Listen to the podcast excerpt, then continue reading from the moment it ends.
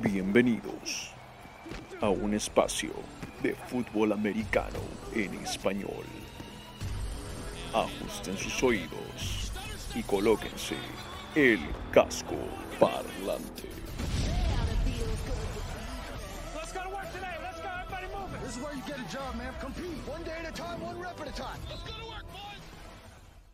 Buenas noches a todos, gracias por sintonizar este espacio y último análisis divisional de la conferencia americana previo inicio de la temporada de la NFL.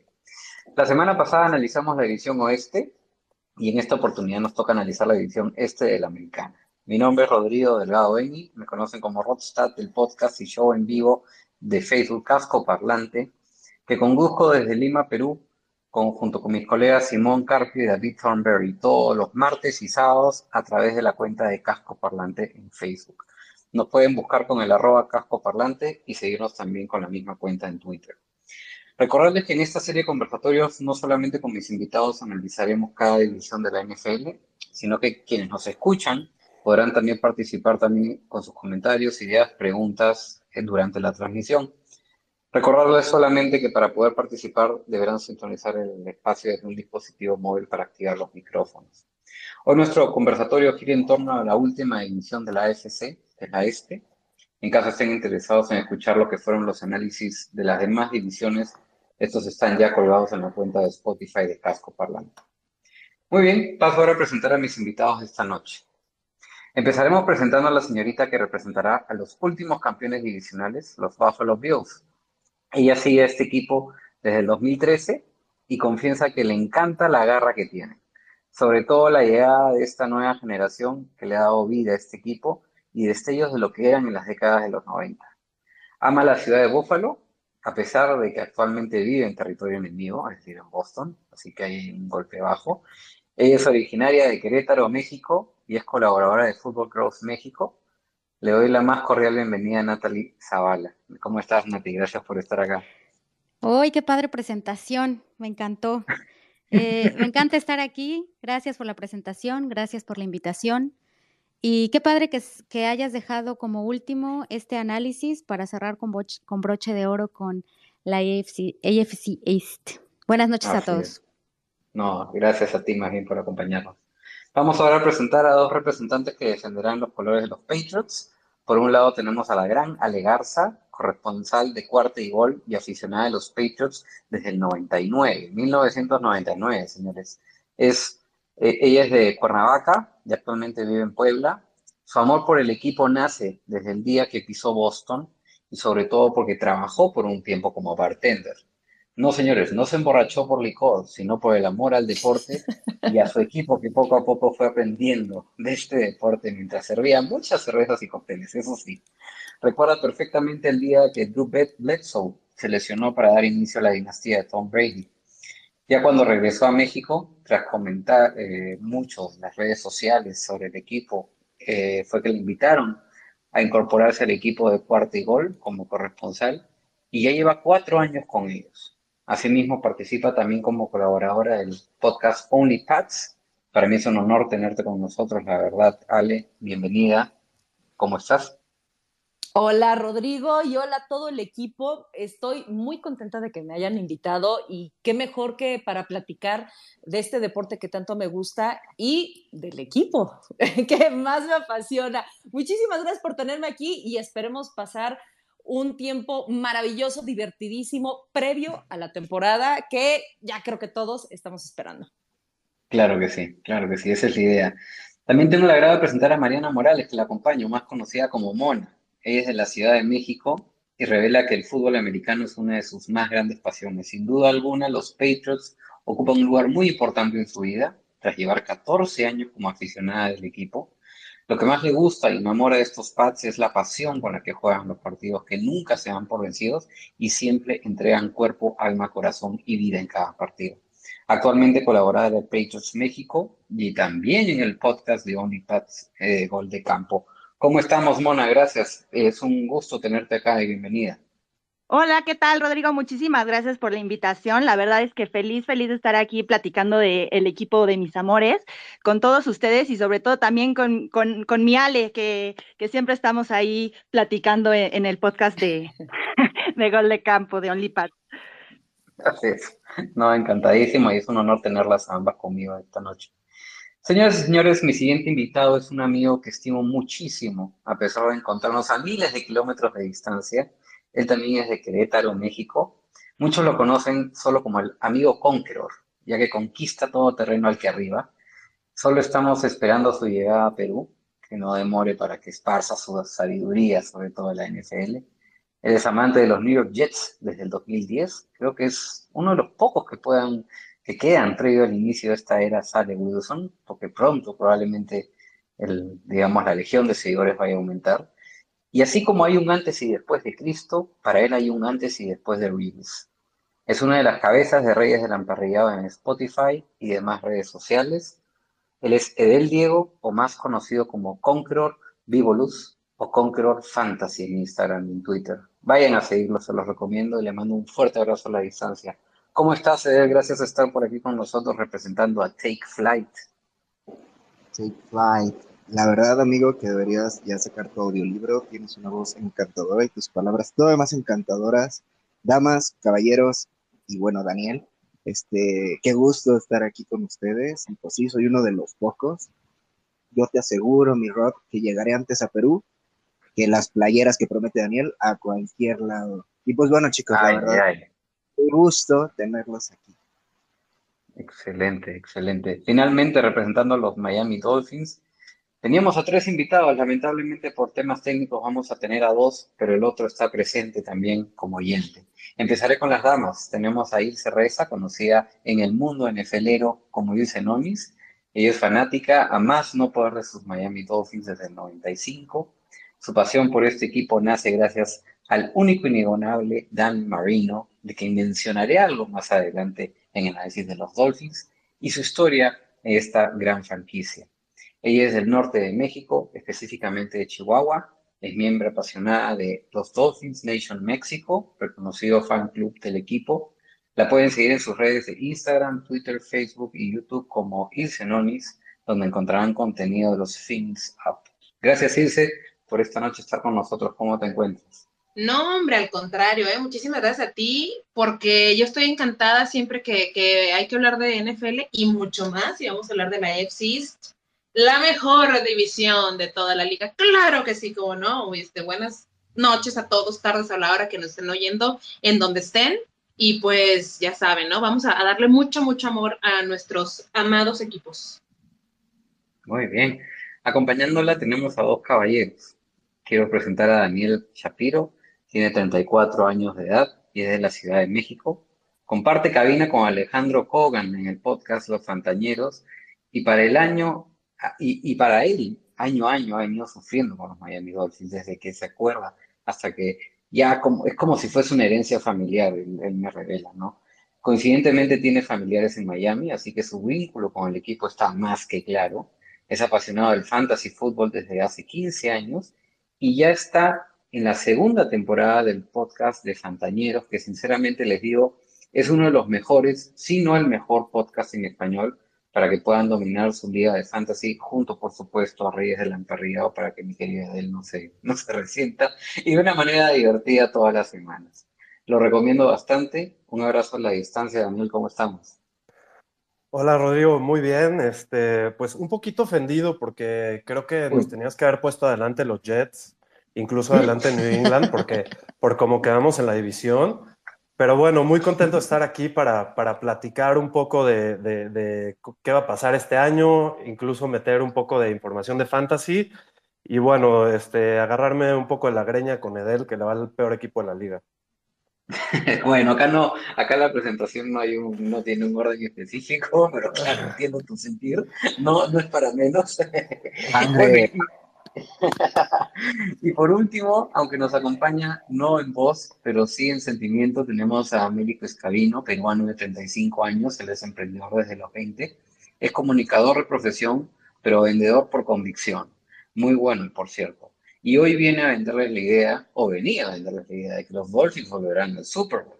Eso ahora lo harán Ilse y Daniel. Es fanático de los Dolphins desde el 2015, donde confiesa que su amor por el equipo de Miami proviene de una polera del equipo que le regaló su primo. Este año en pandemia, pudo visitar por primera vez el Hard Rock Stadium. Igual yo, mi querido Américo, en mayo de este año estuve por ahí. Es fanático de ligas de fantasy desde hace cinco años y fue campeón en el 2018 de Lima Bowl Fantasy League acá en Perú. Fiel creyente de Tua Tago Bailoa y del coach Brian Flores. Ahí lo pueden seguir por si acaso en Twitter con el arroba Américo Escabino. Así que, Mary, te mando un fuerte abrazo. Y muchachos, vamos a empezar con esto. Esto es bastante simple. Ya conocen la dinámica, vamos a conversar, opinar y sobre todo pasarla muy, pero muy bien.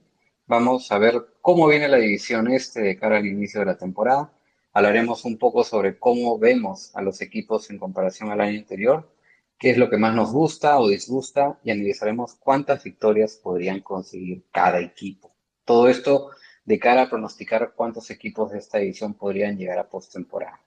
Por supuesto, durante toda la transmisión agradezco a las personas que ya nos están escuchando y por favor, con toda confianza, si es que tienen algún comentario, duda o pregunta, nos pueden solicitar el micrófono en cualquier momento. Listo, señores, la AFC este.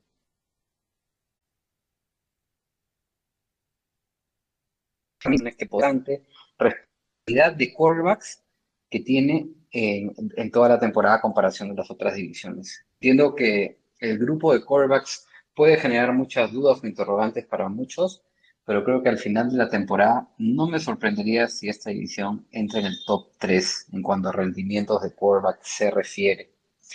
Yo ya he mencionado que Josh Allen para mí es un candidato legítimo a MVP en casco parlante este año.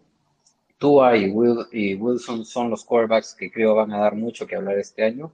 Y en los Patriots probablemente digamos más de lo que pensamos de un Mac Jones si es que Cam no regresa a su nivel del 2015 o por lo menos ese nivel competitivo que todos estamos queriendo ver de él. Así que empecemos con los Jets de mi querido Conker Biblos. Edel, la clave para mí este año para, los que, para que los Jets puedan competir e ir formando un equipo eh, en construcción que ciertamente lo están, básicamente son tres aspectos, y no sé si estás de acuerdo conmigo. Uno es instaurar eh, y dejar huella de la filosofía de Robert Sale en el equipo, este coach por el cual los jugadores van a muerte y hacen prácticamente todo lo que les diga, se le dice que se tiren de un edificio, lo hace. Conseguir una defensa con jugadores líderes, de los cuales ya te voy a dar cuáles son mis, mis top baluartes de esta defensa y lograr armar una ofensiva alrededor de Zach Wilson que ya está mostrando cosas interesantes. Edel, ¿qué es lo que te gusta de este equipo? ¿Qué es lo que más te disgusta? ¿Qué pretensiones le ves a este equipo este año? Con una mano en el corazón y otra en el cerebro, por favor. A ver, lo que más me gusta es que todos nos odian, literal, que les damos repele, pero en una división tan polivalente a ver, tenemos los Buffalo Bills que son claros líderes nacionales. Tenemos un equipo que viene de una dinastía y que acaba de tener su primera racha perdedora en muchos años. Un equipo como los Delfines que solo ha llegado a playoffs desde 2024 veces nada más. Mi equipo que también ha dado mucha lástima en los últimos 10 años. Efectivamente, Robert Saleh la pieza clave aquí. Se ve que disfruta mucho el trabajo de coaching. Creo que aparte la, la vara la tiene bajísima. ¿Sabes cómo puede ser peor que Adam Gates? No se puede, es imposible. Adam Gates es un cáncer en todo esto. Me gusta mucho lo que se hizo en postemporada. Muchos de los grades que se le dieron a jugadores como Carl Lawson, que tristemente ya se lesionó, ya lo perdimos esta temporada. Ya sabes, empezando muy Jets esta temporada. Jordan Davis, Justin Hardy, eh, adiciones en una ofensiva que no tenía mucha presencia ni mucha dinámica. Traer gente como Kevin Coleman, Tyler Croft, Keelan Cole, claro, Corey Davis, un late bloomer, a, antigua primera ronda, me llama mucho, pero sí es, Robert Saleh, o sea, si podemos ver un glimpse de lo que vimos con Kevin Stefanski en los Browns, dando, pero no, no, en este momento sería muy, muy codicioso de mi parte decir que los Jets son el, el dark horse de esta, de esta división. Creo que ese puesto por el momento lo ocupan los Miami Dolphins y, Dios, que este es un trabajo que yo creo que a dos, tres años, Zach Wilson claramente es algo, porque vimos equipos muy interesados en subir por él, En el caso de las Águilas, que estaban dispuestos a subir si era solo por Zach Wilson. Pero vaya, eh, Robert Saleh, toda la pieza. Puede salir es exclusivo de Robert Saleh porque ya venimos de justo un Adam Gaze.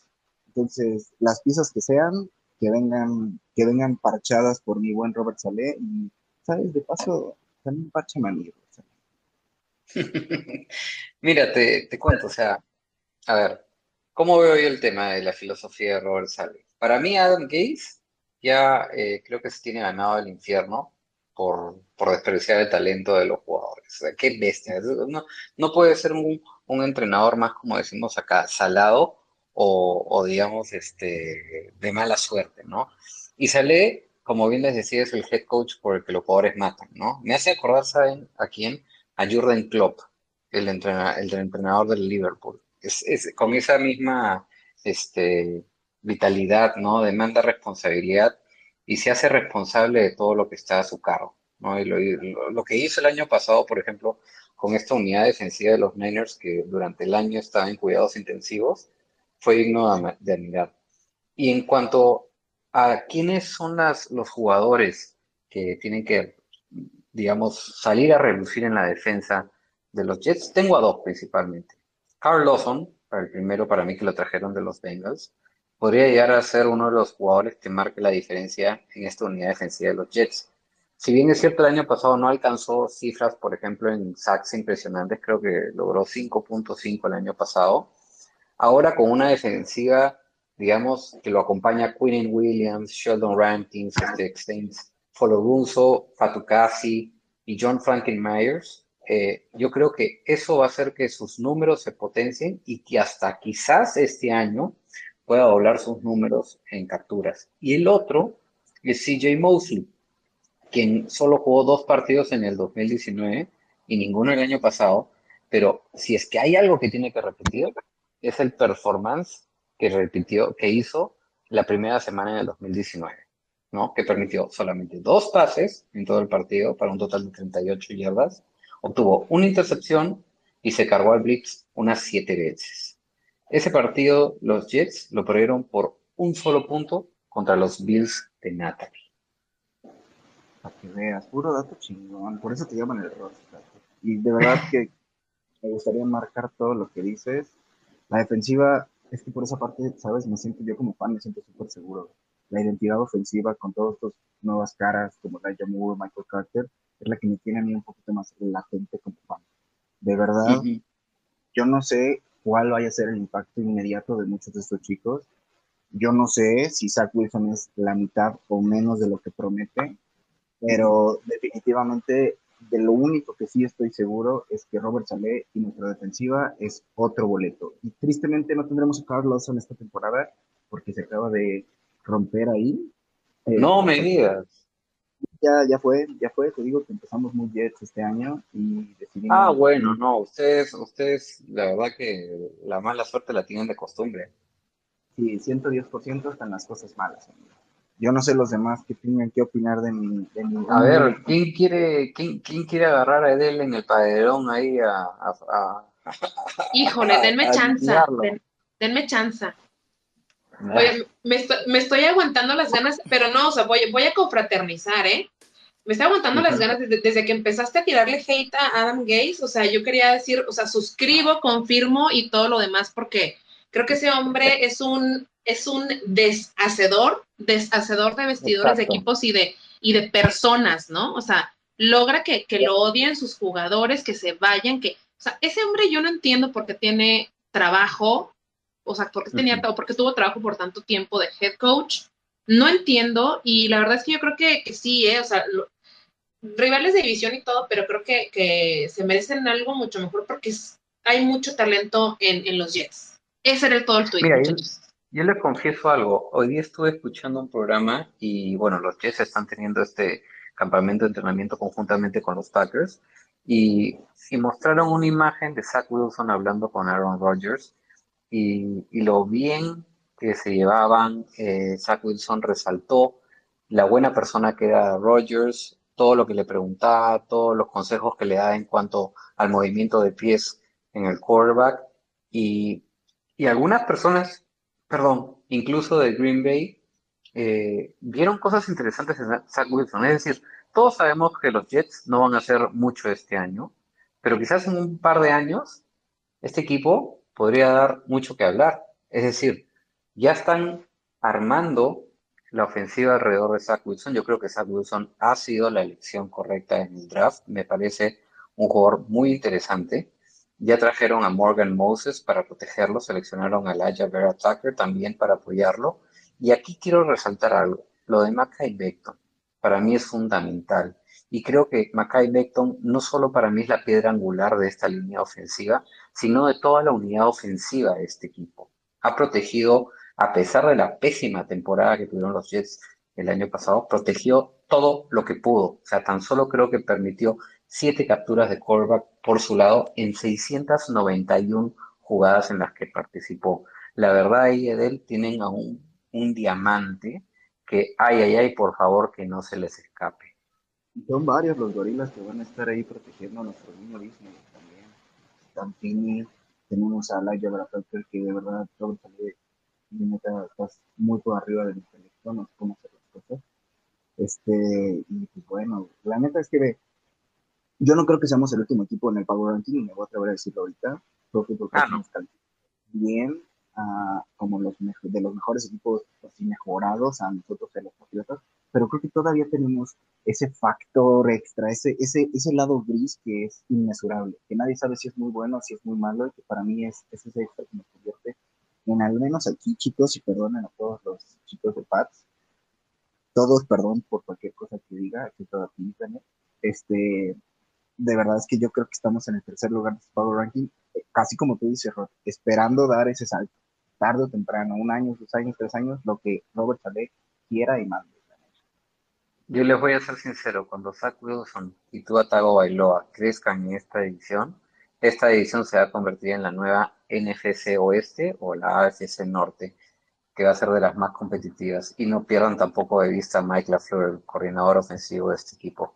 Ojo, ¿ah? este equipo para mí va a ser uno de los que van a tener mayor impacto diferencial entre el récord que tuvieron el año pasado y el que van a tener este año. Muchos lo, los, los dan por muertos, pero yo creo que van a ser un equipo que va a sorprender.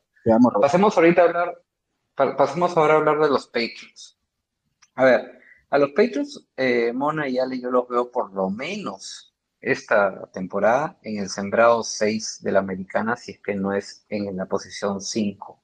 No los veo campeonando la división. Yo considero que los Chiefs, Titans, Bills y Browns están por encima aún de, de, ellos.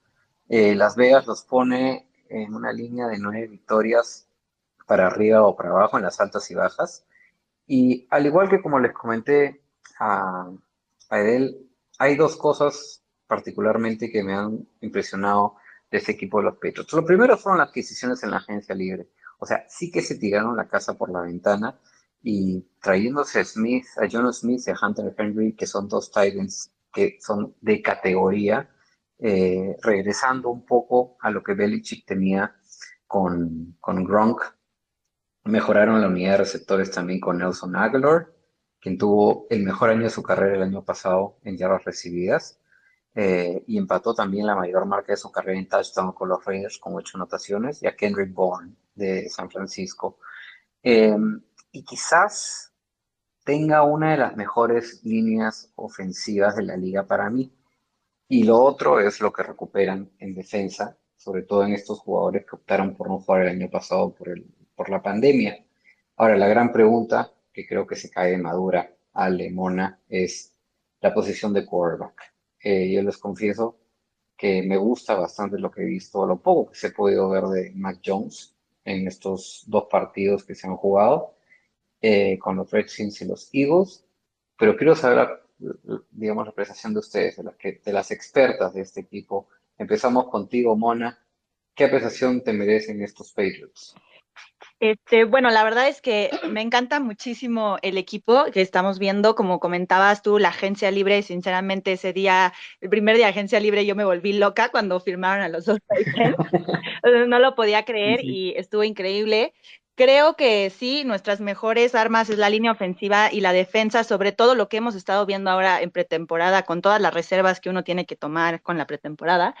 Eh, la actuación de Judon, la verdad es que creo que, que va a meterle muchísima presión a, a esta defensiva. Y también nuestro cuerpo de corredores creo que es muy bueno, ¿no? Eh, tenemos a Stevenson, a Damian Harris, eh, a Sonny Michel y pues el mismo Cam Newton, ¿no? Que también pues es buenísimo corriendo, a pesar de que pues me da un poco de nervio que me lo vayan a lastimar ahí. Em, pero bueno, creo que estas son como nuestras fortalezas y coincido contigo en que el tema del coreback es como una de las más grandes in- incógnitas. A mí en lo personal me gustaría que toda esta temporada lo jugara Cam Newton, no me gustaría que empezara Mac Jones, porque claro que le tengo fe, claro que espero que sea que el quarterback del futuro, ya ha demostrado bastantes cosas muy buenas, pero por lo mismo me gustaría como que lo dejaran un año más entrenando y que Mac, y que, perdón, que Cam Newton eh, pues iniciara toda esta temporada. Yo también creo que vamos a tener, eh, soy muy optimista y siempre Ale me va a decir, no, Mariana, estás muy optimista, pero yo creo que vamos a ganar 11 partidos eh, y sinceramente creo que vamos a llegar a playoffs y vamos, como, como, como comodín, quizá no, no creo que los Patriotas puedan ganar la división, por supuesto que Bills se la va a llevar, la verdad, pero sí creo que podemos quedar en segundo lugar de la división, aunque va a estar muy peleado con los Dolphins, sinceramente va a estar muy, muy Sí. peleado, no, no creo que seamos así, que ah, ya estamos mucho mejor que los Dolphins, por supuesto que no, pero bueno, así es como yo veo a, a nuestro equipo. No, sí, perfecto. Y, y ciertamente los Dolphins son ese equipo pues que se puede meter así sigiloso, calladito, sin que le den mucha atención. Y ellos así, cuando ya está terminando la temporada, se meten sin que nadie se haya dado cuenta. Eh, a- Ale, sin duda, eh, muy aparte de la incógnita de Mac Jones y Cam Newton, el- lo que sí los, los Patriots tienen que mejorar bastante en, en eficiencia ofensiva para mí, ¿no? Porque convirtieron menos del 41% de las oportunidades en tercera eh, oportunidades y no estuvieron bien tampoco en la zona de anotación. O sea, anotaron un touchdown tan solo en el 54.2% de las veces que se encontraban en la yarda 20 o menos. O sea, definitivamente con las incorporaciones que han hecho este equipo, debería estar moviendo las cadenas más ellos y anotando más, ¿no? Eh, y muy, y muy independiente eh, del comentario de Mona respecto al quarterback, yo coincido con ella, se le debe dar una chance más a, a Cam Newton, porque solamente ha tenido un año. Y fue un año distinto de pandemia en el cual hay, o sea, ya en este segundo año ya tuvo tiempo suficiente Cam Newton para entender el, el estilo del juego, entender el playbook de los Patriots. Pero yo te digo algo, Ale, ese Mac Jones, hay algo ahí que quiero verlo antes, más temprano que tarde. ¿Tú qué opinas, Ale? Pues mira, eh, estoy completamente de acuerdo con lo que dice mi queridísima Mona, pero fíjate que sí, eh, el año pasado, la temporada pasada fue una temporada completamente atípica. Empecemos porque, dada la pandemia, no tuvimos una pretemporada. Entonces llega un quarterback nuevo para la franquicia, evidentemente no para la NFL, que no pudo acoplarse a, vaya, a, a todo el equipo, al playbook, hacer química con los demás jugadores. Y pues digo, desde ahí empezamos con el pie izquierdo. Luego, Sí. a Cam Newton le da COVID. Vamos a recordar eso. Y de- porque empezó, si Ujú. recuerdan, empezó la temporada muy bien. Incluso le dio bastante batalla en ese partido que recuerdo mucho contra los Seahawks. Y estuvimos a nadita, pero bueno, el, estar a nadita no cuenta, ¿no? Lo que cuenta es haber ganado. Pero a lo que voy en general, el rendimiento a partir de que Cam Newton le da COVID, sí se vio bastante mermado. Luego, eh, eh, Edelman, que era pues básicamente el único receptor eh, que valía Sí. la pena en ese momento, se lesiona. Y bueno, ahorita ya sabemos que Edelman ya se retiró. Y entonces también eh, Cam Newton no tenía armas. Y, luego su propia eh, salud física, dado al, COVID, pues bueno, evidentemente no fue lo mismo. Quitas eh, también eh, jugadores, el centro, este Andrews tampoco estaba bien por esa lesión que tenía en el pulmón. Vaya, por todos lados le cayó y le llovió y tenía la nubecita negra encima de la cabeza. Ahora, ¿qué es lo que hace Belichick para esta temporada? Algo atípico, que fue literal agarrar y, en, y este, en la agencia libre volverse loco. Re, me refiero Sí. a que era típico porque normalmente Belichick no hacía eso. Y creo que le funcionó no. bastante bien. Entonces ahora, ya tenemos una ofensiva muy, muy distinta a la temporada pasada.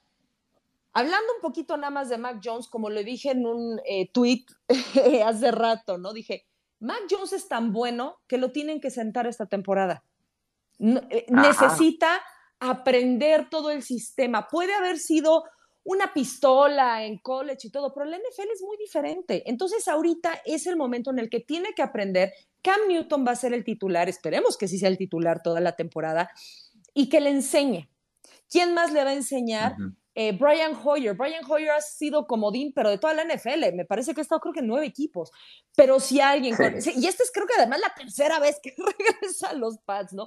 Pero conoce bastante bien todo el teje maneje, todo el, como le llaman el, el famoso, el Patriot Way. Y como, pues como mentor, yo creo que también puede ser muy buena elección para Mac Jones, precisamente para prepararlo, pero hasta la siguiente temporada. Ahora, eh, yo creo que eh, Cam Newton va a tener mm, eh, un desempeño mucho mejor. La verdad me cuesta trabajo pensar que va a ser eh, lo que hizo en 2015 o incluso 2016. La verdad sí me cuesta mucho trabajo. Muy difícil, la verdad, muy, muy difícil. coincido con lo que dicen. Bill, yo creo que va a ganar la división. Va a estar peleadísimo contra Dolphins. con lo que comentaban de Jets, yo creo que Jets, el gran problema de Jets es su coach. Y esa, por ejemplo, es la ventaja que tienen los Pats, porque incluso con un equipo completamente en reestructuración, tienes a un gran, gran coach que puede sacar diamantes de las piedras, ¿no? Este, si se fijan, normalmente Bill Belichick no se va por las superestrellas. De repente empieza a agarrar eh, jugadores, por ejemplo, Edelman, ¿no? Edelman ni siquiera había sido drafteado y le echó el ojo y bueno, ya, el, el resto es historia, ¿no? Ahora, ¿Por quién le ha puesto esta temporada? Por ejemplo, eh, en cuanto a la ofensiva, mía, por ejemplo, en la parte de los, de los corredores o de los running backs, Damian Harris tuvo muy buena temporada y creo que esta va a ser mucho mejor. E incluso, ¿sabes qué? Eh, Ramondre Stevenson, que acaba de entrar, ¿no? Que, que fue parte del draft. Bueno, hasta lo metí en mi fantasy, lo metí en la banca, pero dije, este cuate, yo lo quiero, le tengo muchísima fe, yo creo que va a ser es, un buen, es un buen sleeper, ¿no? Sí, exacto, es exactamente. Yo creo que puede hacer cosas muy interesantes.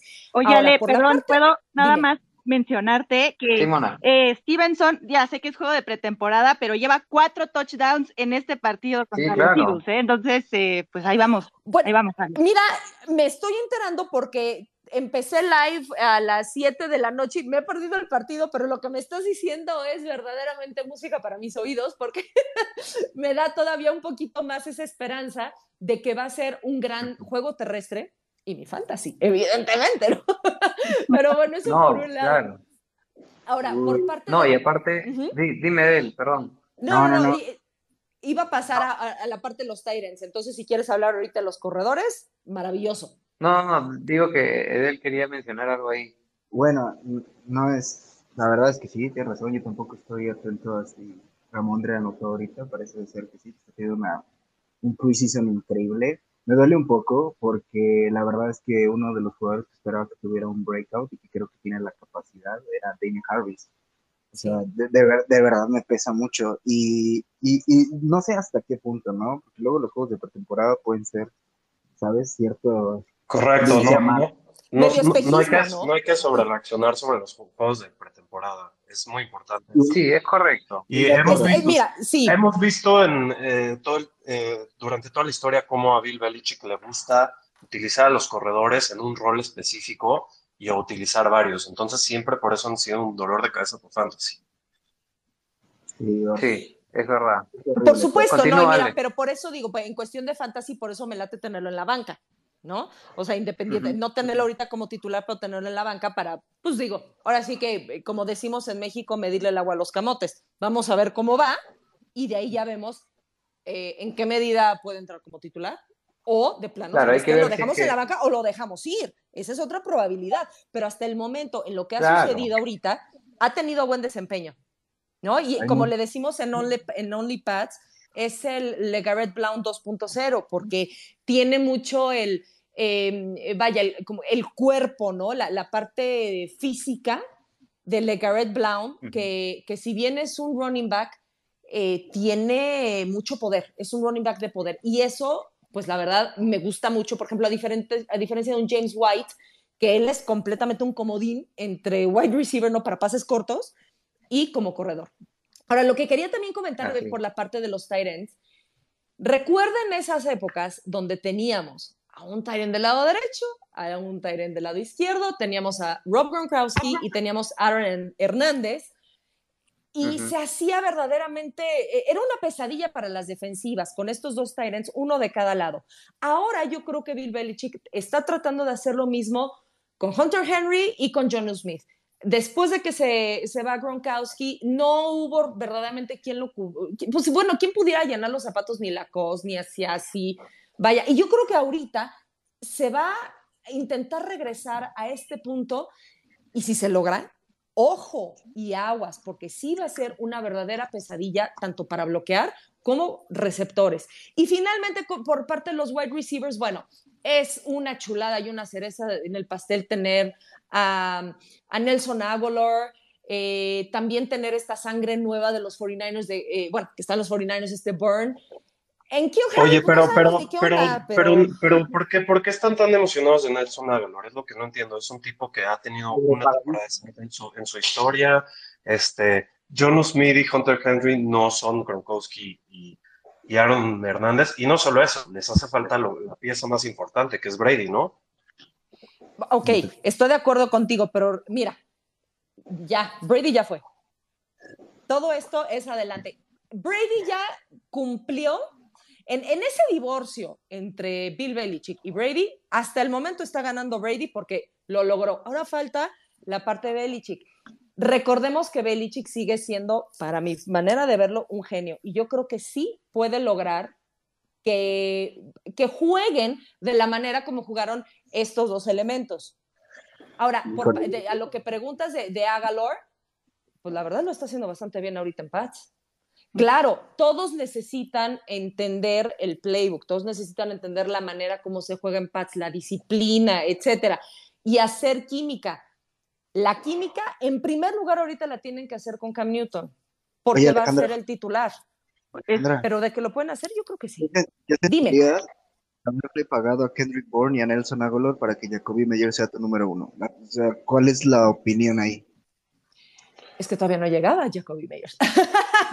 Te voy a decir qué pasa. Lo que pasa es que mencioné primero a Aguilar y a Bourne porque acaban de llegar, pero no, pero no los tomo como el primer lugar. Primer lugar, sí lo estoy tomando ahorita a Jacoby Meyers. ¿Por qué? Porque él ya estuvo y creo que también está jugando muy bien. Él ya tiene la experiencia, él ya está conociendo el sistema y lo está aplicando y yo creo que sí va a ser ahorita o tendría que ser en papel el receptor número uno.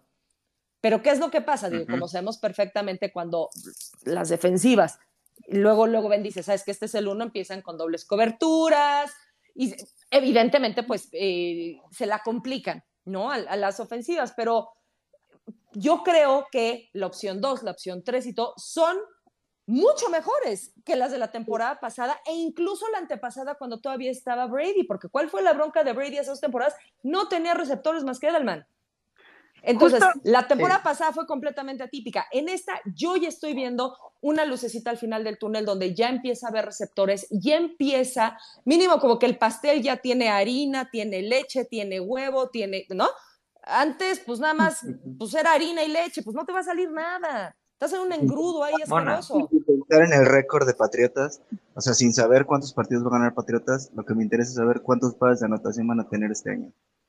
Uh, A ver, vamos, vamos, vamos por partes. Eh, primero, eh, antes de darle el pase a Mona, que ahí quería complementar ella algo de, creo, de Ale. Ale, yo rescato acá dos cositas. Eh, la primera es que los Patriots, de acuerdo, efectivamente, están haciendo todo lo posible para llegar a esa formación de 12 con Hunter Henry y John Smith para reforzar lo que era la identidad de juego, creo yo, de estos Patriots, que era el ataque por tierra.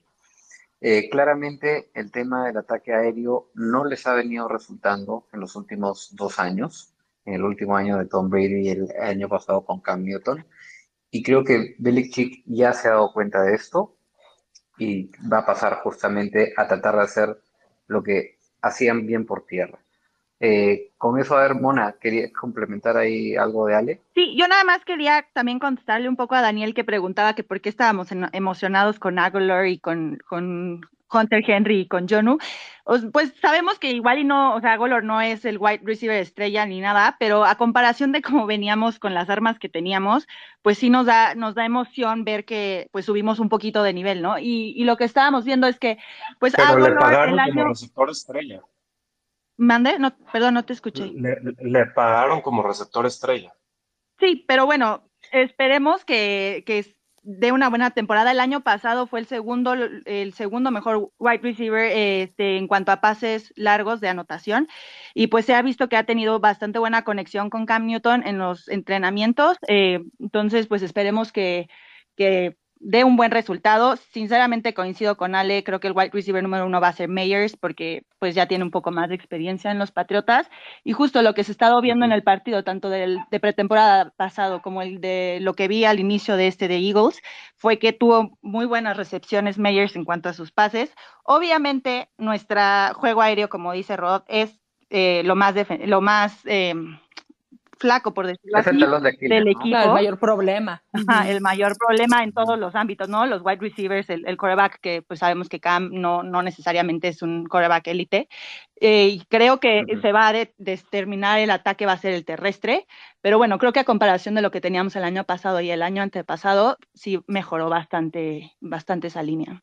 Es, es seguro decir Mona y Ale, para ya pasar a los Bills, eh, de que si no llegan estos Pats a playoffs este año, ¿es considerado un fracaso el año? No. No, Bueno, yo siento que no. yo también siento que no. El equipo, es, el equipo De- está en reestructuración. Ojo, el- el- estamos acostumbrados, tanto fans de los Pats como no fans, como haters, de, de 20 años de victorias. Entonces, el primer año que no es así, porque ya no está la gran estrella que se llama, bueno, que se llama Tom Brady, pues automáticamente te- te hace ve- ver las cosas quizás hasta de una manera exagerada. Y hablando por mí, yo también de repente, Ujú. si no, pregúntale a, a Mona, le- ah, mi pesimismo, no, ya, pues, guácala todo, ¿no? O sea, si ganan uno, bien. O sea, ¿no? Claro, Pero yo creo que claro, claro. estamos acostumbrados a, a cierta manera de juego, a ver eh, victorias, y ahorita no. Par- por supuesto que no lo veo como un fracaso, yo creo que lo veo como pues una parte del camino, nada más. Correcto, correcto. Ok, sí, de repente estamos mal acostumbrados a haber tenido toda esta etapa de, de victorias de la dinastía de los Patriots, que ya el ver una, una temporada con récord perdedor es algo raro, ¿no? Es algo raro que choca y, y peor aún chocaría dos consecutivas eh, perdedoras, ¿no? Entonces, entiendo, en conclusión, a diferencia de Mona, tú sí eres un poco más cauta, más reservada. Eh, ¿tú los ves ganando cuántos partidos sale? Mona él dijo que ganaban unos 11, ¿tú cuántos los ves ganando? Mm, yo creo que ganan unos nueve. Ok, ok, justo con la línea de, de Las Vegas. Sí, fíjate Bien. que sí. Bien, muy bien. Este, pasamos contigo, Natalie, con los Bills, el equipo a vencer, de pasar de ser el que cazaba, ahora el que va a ser cazado. Ahora, tus Bills son cosa seria. Eh, yo me atrevería a decir que este año eh, ellos deberían utilizar la famosa frase del Super Bowl or bust, ¿no? Porque, a ver, vamos, el año 2019 entraron a playoffs después de muchísimo tiempo, perdieron lastimosamente ese partido contra los Texans. El año pasado llegaron a final de conferencia y este año pues creo que deberían completar la misión de, ganar, de campeonar la conferencia y llegar a ese Super Bowl como lo bien lo hacían al inicio de la década de los 90. Ahora, el ataque que han armado, eh, en mi opinión, es de los mejores. Es más, podría decir que es hasta incluso mm, invencible eh, en muchos aspectos y, y todo al mando de su majestad. Y ojo, quien yo ya he tatuado en piedra de que Josh Allen va a ser el- eh, mi candidato de MVP este año. El año pasado, antes del inicio de la temporada, te recordarás él, tenía Aaron Rodgers como MVP y, y no me equivoqué. Espero que la racha siga vigente este, este año. Y sí, es él. todos los días recuerdo tus palabras, las anoté, las tengo así justo en, en- primero que No, o- ojalá, ojalá este año no esté desviado. Eh, y la evolución que ha tenido Josh Allen en, en el último año ha sido increíble. O sea, creo que ha pasado de estar en los últimos cinco lugares en porcentaje de pases completo, eh, yardas aéreas, eh, el ratio de touchdown y intercepción, a estar dentro de, en el, mira, su peor puesto el año pasado fue eh, sexto. Es decir, la evolución que ha tenido ha sido formidable y hasta envi- envidiable en muchos otros equipos. Eh, Natalie, creo que no podemos halagar más a esta ofensiva de los Bills. Tú, como una persona más cauta y ya viéndolo, porque todos los que somos apasionados de un equipo siempre les vamos a ver, digamos, como decimos acá, el pelo en la sopa. Así que dime, ¿cuál es el pelo en la sopa de estos Buffalo Bills para ti, Natalie?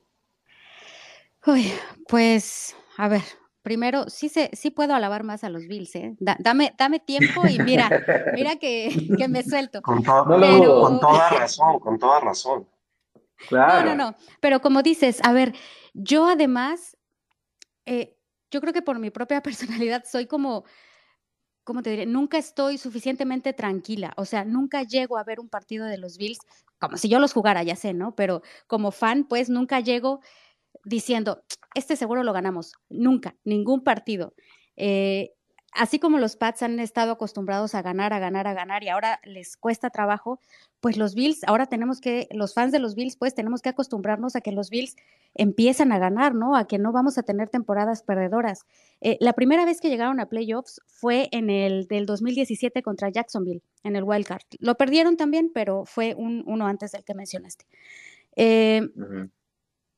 Yo, híjole, veo muchas cosas buenas en el equipo. O sea, desde, pero, pero veo, y por eso lo digo en el equipo, porque ahora más adelante hablamos de Allen, pero me, me refiero a la organización.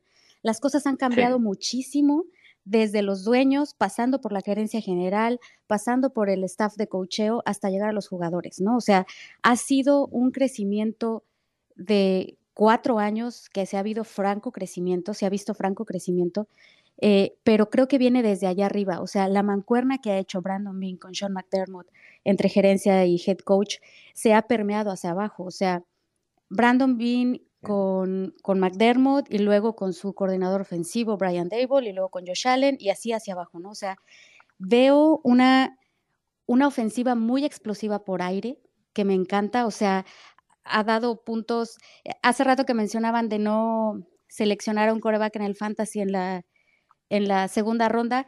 Yo agarré a Josh Allen en la segunda ronda porque dije, me lo van a ganar y al menos tengo que tener a- al coreback de mi equipo, ¿no? Eh, me gusta la, la forma de pensar que, que ha cambiado en el equipo con la llegada de esta nueva gerencia. Eh, tiene- les cambió la mentalidad, o sea, siempre estábamos en la división sabiendo que los Patriotas iban a ganar, ni siquiera, o sea, no sé, pero el sentimiento que, que te dejaba es que ni siquiera lo intentaban. ¿Sabe- ¿Sabes lo que quiero decir? O sea, como que decían, sí, no, sí, pues te sí, la división es de los. Patriotas, ¿no? Ya, ahí está, y nosotros, claro. pues, a ver qué hacemos, ¿no? Eh, esa Así mentalidad ha cambiado. Eh, ahora el equipo se ve que tiene ganas de ganar. Me gusta ese, ese cambio de mentalidad que ha habido y me gusta que en el vestidor, o sea, afuera de la cancha, los, los jugadores se han hecho amigos, se han hecho equipos, tienen, tienen una buena relación fuera del campo y eso, claro, cuando tienes un buen ambiente de trabajo, también se reflejan los resultados que da el equipo, ¿no? Me gusta que si bien Josh Allen, claro que es pieza clave, por supuesto que es pieza clave en la ofensiva, eh, el equipo se ve más maduro, más seguro, más reforzado en muchos otros, en muchas otras aristas, en muchos otros aspectos. Eh, hay muchas posiciones que, que se ven, que se ve talento y que se ve eh, conjunto. Eh, ahora, hablando de, de ese talón de Aquiles que nos pegó tanto la temporada pasada, que para nosotros fue caso contrario de los Patriotas, ¿no? Nuestro ataque terrestre nada más no Sí. daba, ¿no? O sea, tenemos dos buenos corredores, creo yo que tenemos buenos corredores, tenemos a Zach Moss y tenemos a, a Singletary, pero nada más no anduvo el ataque terrestre. Eh, ¿Y, por, ¿Y por qué, y por qué Natalie? Porque Singletary en el colegial era una leyenda. Sí. Anotó creo que 22 touchdowns en su último año. Y en estas dos temporadas tiene solamente cuatro touchdowns por tierra. Mira, ¿Qué, qué, qué es lo que no está funcionando en el juego terrestre? yo, yo creo que es la línea ofensiva. O sea, creo que, que los, los, el tipo de corredores que son, digo que no lo sé, ese es mi pensamiento, eh, no son, Claro, no claro. son corredores que ellos solos se abren espacios.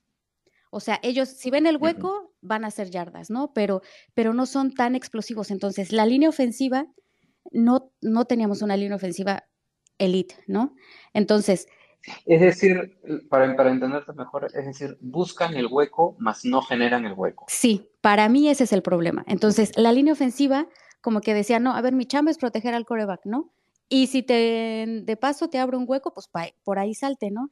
Y entonces empezaron a ver que Josh Allen pasando con ese abanico de receptores que tuvo la temporada pasada y que parece que va a tener esta temporada, más Emmanuel Sanders, eh, que llega a adicionarse a los Bills esta temporada, eh, como que decían, pues está jalando, ¿no? O sea, estamos, estamos ganando partidos, estamos haciendo yardas, eh, sigan protegiendo al coreback y denle tiempo para pasar, porque se va a encontrar alguien allá, en el, adelante en el campo, y como que creo yo que dejaron un poco de lado o, o le bajaron la prioridad al ataque terrestre, pero en algunos partidos donde se tenía tan bien estudiado ese ataque terrestre, eh, se nos complicaba. O sea, justo lo que comentabas, ¿cómo es posible eh, que, que a los Jets se le ganó con puros goles de campo y por un punto? O sea, eh, Claro, claro, ese, claro. ese es un talón de Aquiles que yo creo que los, o sea, tienen ese talento para complicarse partidos que en el papel deberían no ser tan complicados. No quiero decir que, lo- que los ganen así con una mano en la cintura, como si fuera un día de campo, pero, pero ganar más contundente es lo que quiero decir. Y es lo mismo que pasó con ese Hail Mary que nos va a seguir persiguiendo por muchas temporadas contra Cardinals, que lo- los Bills fueron, fueron mejores, iban ganando ese partido, pero no lo ganaron de una manera contundente como para no dejar que por una diferencia de un touchdown nos ganaran con un Hail Mary, ¿no? Les falta como que Eso- esa eso- contundencia. Sí, eso que mencionas es bastante interesante. A lo largo de, de todos estos años siempre encontramos el equipo dominante que no termina por liquidar a un rival y por esa razón termina perdiendo el partido de una manera que uno no se lo Exacto. entiende, ¿no? Ahora, yo, yo les confieso algo, cuando muchas veces le digo a personas que veo a Josh Allen como MVP este año, muchos me dicen, oye, Rodrigo, pero escúchame, ya, ya, ya estuvo bueno el año pasado, ¿no? O sea, ¿qué tanto más puede, puede escalar, evolucionar? El año pasado lanzó para más de 4.500 yardas y anotó 37 touchdowns. O sea, ojo, que en touchdowns se quedó en segundo lugar detrás de Aaron Rodgers para lo que es el, el tema de MVP. Ahora, yo diría que este año, ¿por qué no? Podría apuntar a 5.000 yardas y 50 touchdowns o 45. O sea, eh, yo creo que es un jugador que aún está joven, que todavía no ha llegado a su techo y, y el cuerpo de receptores que tiene ha mejorado a comparación del año anterior. Agregan, como bien dijo Nati, a Emmanuel Sanders, que ya por cierto tiene 12 años en la liga y lo ha lavado, lo ha lavado y, y- y- no, que Emmanuel Sanders alabe a, a Josh Allen no es cualquier cosa. O sea, los quarterbacks por los cuales, con los cuales ha estado Sanders han sido Peyton Manning, Big Ben, Drew Brees, Jimmy Garoppolo y Joe Flacco. Todos ellos menos Jimmy G, ganadores del Super Bowl. Y lo está lavando ya a Josh Allen. Y bueno, sí, coincido contigo. El talón de Aquiles es el juego terrestre. No sé si es que los corredores, tanto Singletary como Zach Moss, están recayendo o confiando demasiado en el juego aéreo o en las piernas de Josh Allen para correr. Eh, espero que no, porque necesitan tener ese, esa evolución en el juego terrestre para convertirse en un serio candidato a Super Bowl. Y bueno, la defensa, el pass rush, que digamos que era un equipo que no presionaba bastante al, al, al- no, perdón, mejor dicho, no lograba presionar bastante al quarterback. Creo que se ha reforzado, creo que lo han mejorado un poco con estas adiciones que han tenido, ¿no? Este, bueno, no se sabe ahora si van, sí, exacto, no se sabe si van a continuar con los veteranos Jerry Hughes o Mario Addison o si más bien se van a ir con, con Basham o Apenesa En el draft seleccionaron, como bien dices tú, una- a Greg Rousseau de Miami, que tenía 15.5 capturas. Boogie Boo- Basham, que ya lo mencioné, de Wake Forest. Eh, continúa Matt Milano. ¿no? Yo creo que ahí sí van a poder hacer la diferencia, porque el año pasado presionaron al quarterback contrario solamente en el 27.2% de las jugadas en pase. Sí, Y eso claramente lo tiene que mejorar, ¿no? sí, sí. Y de hecho pasamos de la temporada anterior, la 2019, de ser la cuarta defensiva, o sea, teníamos una defensiva de verdad muy poderosa y, Ujú. y de repente, la verdad es que la defensiva empezó muy mal la temporada anterior. Al final como que recompuso un poco el, bueno, no un poco, un mucho el camino y, y empezaron a, a- a dar este, buenos partidos, ¿no? Me, me choca eh, que los Bills, como te digo, otra cosa que va de la mano con eso de no ser contundentes es la defensiva preventiva que empiezan a jugar. O sea, empiezan, están poquito arriba del marcador y empiezan a jugar defensiva preventiva y empiezan a dar muchas yardas.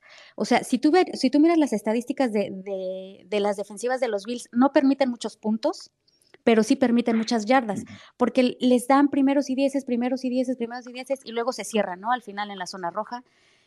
Pero es, es, es lo que digo, ¿por qué complicarse el partido si los puedes detener en, en terceras oportunidades? ¿Por qué les dejas avanzar tanto en el, en el campo, ¿no? O sea, eh, creo que la defensa esta temporada sí que va a mejorar. Yo creo que Jerry Hughes, y, bueno, lo, hem- lo hemos estado viendo en los training camps, él se ha como que puesto o tomado la batuta de la defensiva como, eh, pues como jugador veterano de la defensiva que es, y, ha estado como eh, tomando justo ese, esa labor de, de lider- liderar a la defensiva que tiene mucho talento, pero pues les falta, les falta eh, pues enfocarlo bien, o sea, como tú mencionaste, tenemos a Peneza, a Addison, eh, Harrison Phillips que viene regresando de una lesión, pero la verdad es que el chavo creo que promete eh, bastante. Matt Milano también es muy bueno. La secundaria creo que es lo mejorcito de la defensiva de los Bills, o sea, tenemos a Taron Johnson, a Tredavious White, a Jordan Poyer, a Micah Hyde, o sea, lo que nos falta es esa primera línea de defensa que presionen más al coreback, porque muchos Sí. corebacks presionados, o sea, incluso Tom Brady, ¿no? O sea, Tom Brady presionado es, eh, baja su, su potencial, entonces eso es lo que le falta a la defensiva, esa primera línea que presione al coreback. Daniel, Oye, Natalie, este, nada más quería comentar que a mí me gusta muchísimo Gregory Rousseau, el, su, pick de primera ronda que hicieron. Creo que se está yendo muy bien el preseason y eso les puede dar el punch. Sí. También creo que los Bills son un equipo que se tenían que, tenían que madurar mentalmente, ¿no? Ya, ya, ya llevan en un proceso de varios años y van madurando y poco a poco van a dejar de, de cometer estos errores mentales a los que te refieres, yo creo. Sí, sí, sí es el, el rival a vencer y, y- y el, el nuevo campeón de la división después de tantos años. Sí, caray. No, ¿Ya has visto el tamaño de Rousseau? O sea, es impresionante, impresionante. Sí, no, es un gran talento. muy bien. Así que Bills a terminar lo que no lograron hacer el año pasado, y desde ya le digo a la Bills Mafia, no esperen mucho en reservar sus pasajes en febrero a Los Ángeles. Háganlo ya. Vayan, vayan, exacto. Hay que ir llenando ese cochinito para romperlo el- eh, a principios del año que entra. Oye, Natalie, ¿se van a mudar a otra ciudad o qué, qué va a pasar ahí? Eh, todavía no estoy preparada para hablar de eso. Mira, yo sinceramente creo que solamente es una muy mala técnica, si me preguntas, muy mala técnica de presión de los dueños hacia la ciudad. O sea, lo que quieren los dueños es, yo le voy a meter dinero a un nuevo estadio, pero tu ciudad, condado, lo que sea, ayúdame también. Y entonces la ciudad como que dice, no, voy a sacar dinero de los impuestos, bla, bla, bla. Y entonces sale esta noticia de, ah, pues aquí no quieres ponerle dinero, pues allá en Austin, mira, me están ofreciendo. Y es como cuando te quieres cambiar de trabajo, ¿no? Y dices, pues mira, tengo esta oferta ya, pero creo que, híjole, creo que todo el mundo se dio cuenta que era eso, ¿no? O sea, creo que los Bills, Qué, los Bills son de ¿no? Raro. o sea, Exacto, es, exacto. No, Qué raro cuando, cuando un equipo cambia de plaza, ¿no? sí. Y aparte, Pocas veces aparte los fanáticos de los Bills, que son de los mejores de la liga, no merecen. Exacto, exacto, exacto. Muy bien. Ok, pasemos ahora a los Dolphins. Ilse, Daniel y Américo, por cierto, vamos a, acá vamos a hacer una prueba. Américo me va a mandar solicitud de micrófono. Me ha pedido que por favor le permita hacer un pequeño monólogo de cómo ve a sus Dolphins, así que si Américo me estás escuchando cuando quieras me manda la solicitud. Y voy a entrar solamente con una pequeña intro. No queda duda que este equipo está siendo armado alrededor de Tua. Este año hay mucha expectativa por Jalen Waddle. Yo personalmente estoy esperando mucho de él. Tienen una muy buena defensa. Definitivamente este equipo estará en la discusión de ganarse un sitio en los playoffs. Pero todo dependerá de lo bien que esté Tua. Debe recordar sus mejores épocas en Alabama eh, tienen el quinto calendario más fácil de la liga, basándonos en el porcentaje de victorias, por supuesto, de los demás equipos de la liga este año. Así que, a ver, Américo, te paso la batuta. ¿Tua alcanzará los playoffs?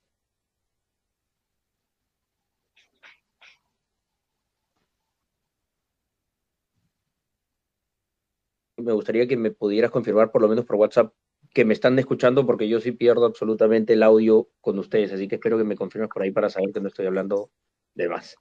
Eh, eh, perfecto, me confirma que sí. Listo, entonces sigo adelante. Antes que nada, pedirles la disculpa del caso porque, bueno, ya es un tema tecnológico que no tengo la menor idea por qué, por qué pasó.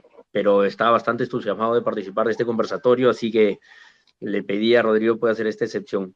Voy a ser bastante breve para, para, para no cortar la fluidez de, de la conversación que han venido teniendo. A ver, eh, yo en, relativamente soy bastante nuevo en el tema de, la NFL, como les dije, desde el 2015 sigo muchísimo a, los Dolphins eh, y no han sido buenos justo para hacerse, para hacerse fanático los Dolphins, salvo esa, ese oasis en, la historia, en mi historia del fanatismo con justamente o contradictoriamente con lo que hemos venido hablando de Adam Gates, pero bueno, fue quien nos llevó a los playoffs. Eh, pero creo que este año va a ser un año totalmente diferente. El año pasado estuvimos cerca. Eh, creo que este año va a ser totalmente diferente y va a ser de la mano de, de Tua, que hemos tenido, o sea, tengamos en cuenta que está, yo no sé por qué recibe tanto, tanto negativismo por parte de la prensa, mm, bueno, en Miami no, pero de la prensa nacional, eh, escuchando ahí a, Colin Cowherd en, algunas, en, algunos, en algunos videos que creo que le dan bastante duro a Tua, pero hay que tener en cuenta que él si bien primero no tuvo pretemporada, como, bueno, como todos en la liga, pero también venía de una lesión bastante complicada y una lesión que incluso lo pudo retirar del deporte. Así que eh, hay que tenerle un poquito de paciencia. Pero, sin embargo, yo creo que la paciencia no, no, no nos va a permitir tampoco tanto, tanto, tanto espacio, ¿no? Yo creo que este es el año y de la mano de, Brian, Flores, que creo que está haciendo muy buenas cosas, está creando una cultura muy chévere en, Miami. Eh, se ven cosas distintas por lo que, por lo que puedo captar desde, desde Perú, por lo que puedo leer a las personas que siguen allá, los beat writers que siguen allá. Eh, se está creando una cultura bastante chévere. Eh, básicamente eso, eso era lo que quería comentarles. No quiero ahondar mucho más en, mucho más en lo que podría, en lo que podría decirles para, para justamente seguir con el, con el conversatorio. Y, nada, gracias por, por, por el tiempo, Rodrigo. Así que nada, lo sigo escuchando. Muy bien, muy bien, gracias a ti, Américo. Eh, buen, buen resumen, buena pretensión. Yo, lo, yo titulaba eh, este tema como que si es que tú alcanzarás los playoffs, si tú será el, encomendado de llevar a este equipo de Miami finalmente de regreso a postemporada, eh, tiene que acordarse de los primeros seis partidos que empezó jugando el año pasado en vez de los últimos tres, ¿no? Pasó de lanzar nueve pases de touchdown y una intercepción en estos primeros seis a solo dos pases de touchdown y cuatro intercepciones en los últimos tres. Evidentemente coincido con lo que mencionaba Américo de que la empresa, de la prensa lo está criticando demasiado. Fue muy criticado el año pasado a pesar de tener un récord de 6 y 3 en 9 partidos, que no está mal. Ese segundo año debe demostrar que está hecho para hacer el llamado de liderar a la franquicia y creo que este año lo han rodeado mejor. ¿no? Eh, aún hay que darle la oportunidad de tomar la posición de juego, de aprender, desarrollar y digerir el sistema de juego de estos Miami Dolphins. Mi querida Ilse, eh, ¿qué coincidencias eh, compartes con, con Américo? ¿Qué es lo que más te gusta de este equipo y qué es lo que menos te gusta? Híjole, a mí me encantó que Américo dijo algo que, que, que casi no, casi nunca se menciona cuando hablamos de, la grandeza o el, perdón, el potencial de una franquicia, y de lo que se necesita para llegar a, no sé, a un campeonato este, de, conferencia o a un Super Bowl, aunque sea a playoffs, ¿no? O a ser líder de división. Y a mí siempre me ha parecido muy, muy interesante que desde, desde a pesar de, de haber estado en, playoffs, ¿no? Algunas veces, y digo algunas muy pocas veces, eh, desde el 2000, ¿no? O sea, la verdad es que ha sido impresionante porque de, de llegar y llegar y llegar y llegar en 70s, 80s, 90s, en el 2000 llegamos muy pocas veces, tres, tres cuatro, y tuvimos prácticamente puras derrotas, ¿no? Pero eh, con el cambio eh, de, head coach, ¿no? Cuando llega eh, Brian Flores a los Dolphins, se nota de inmediato, y, sí fue de inmediato, em, este, este cambio de ambiente. Y a mí me, me, encanta esta combinación que tiene Brian Flores porque obviamente tiene, trae la escuela, trae el conocimiento, trae el, la garra, ¿no? Y el colmillo de, de, su mentor, este, me gusta llamarlo el, el, señor oscuro, ¿no? Pues viene de allá, tiene el conocimiento, lo sabe, pero tiene la calidez, ¿no? Que, que, a lo mejor le falta a Bill Belichick, tiene esa calidez y tiene ese, eh, em, como esa habilidad, eh, es un, eh, él es people's person, ¿no? Y creo que eso es muy, muy importante, es vital, porque si tú tienes un equipo en donde todos tus jugadores son eh, talentosísimos, que bueno, realmente no es que no haya jugadores talentosos en la NFL, sino no estén en la NFL, ¿no? Pero talentosos y con actitud y lo que tú quieras, ¿no? De, ganar, pero si, si, tu head coach, ¿no? Tu líder no, no, te, no te motiva, no te da, como te dijo Natalie, por eso lo, lo traigo aquí en mi cabeza, un, buen ambiente de trabajo, pues obviamente no, no vas a sacar ese potencial que tienes. Y yo creo que esa parte de, de, somos una familia, porque tal cual así lo están manejando, somos familia, ¿no? Empezamos con, con todo esto de Ohana y desde que llega Tua y, y bueno, desde antes que llegara Tua. Em, recuerdo mucho esta temporada 2019, que es precisamente cuando llega Brian Flores, que obviamente pues empezamos la temporada perdiendo, ¿no? O sea, ganamos únicamente cinco partidos. Pero hizo algo muy interesante. Eh, creo que dedicó toda esa, eh, esas dos tercios, casi, no sé, sí, dos tercios de la temporada, a crear precisamente este ambiente para todos los jugadores que tenía ese momento, porque obviamente habíamos perdido jugadores precisamente porque no estaban a gusto con, con, lo que estaban viendo y viviendo en Miami. Muy buenos jugadores, por cierto, pero no les estaba funcionando el equipo, absolutamente para nada. Entonces se dedica a él a hacer este cambio de, filosofía, este cambio de, como de feeling, de, oye, siéntete. De cultura, eh, de cultura. Eh, claro, exacto. Y, no es la cultura nada más de, ah, sí, vamos a ganar, cueste lo que cueste, no, sino primero vamos a construir esta hermandad y luego juntos vamos a, ahora sí, a lograr las victorias porque una cosa lleva a la otra, ¿no?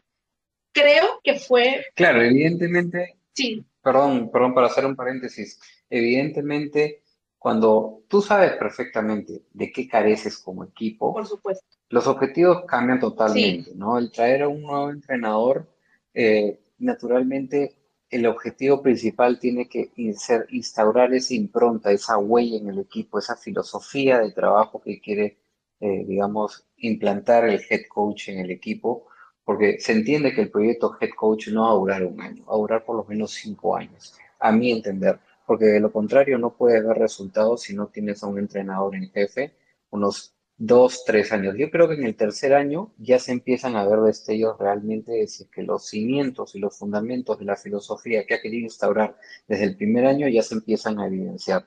Cierro paréntesis, por favor, y se continúa. No, sí, por supuesto, ¿eh? totalmente de acuerdo.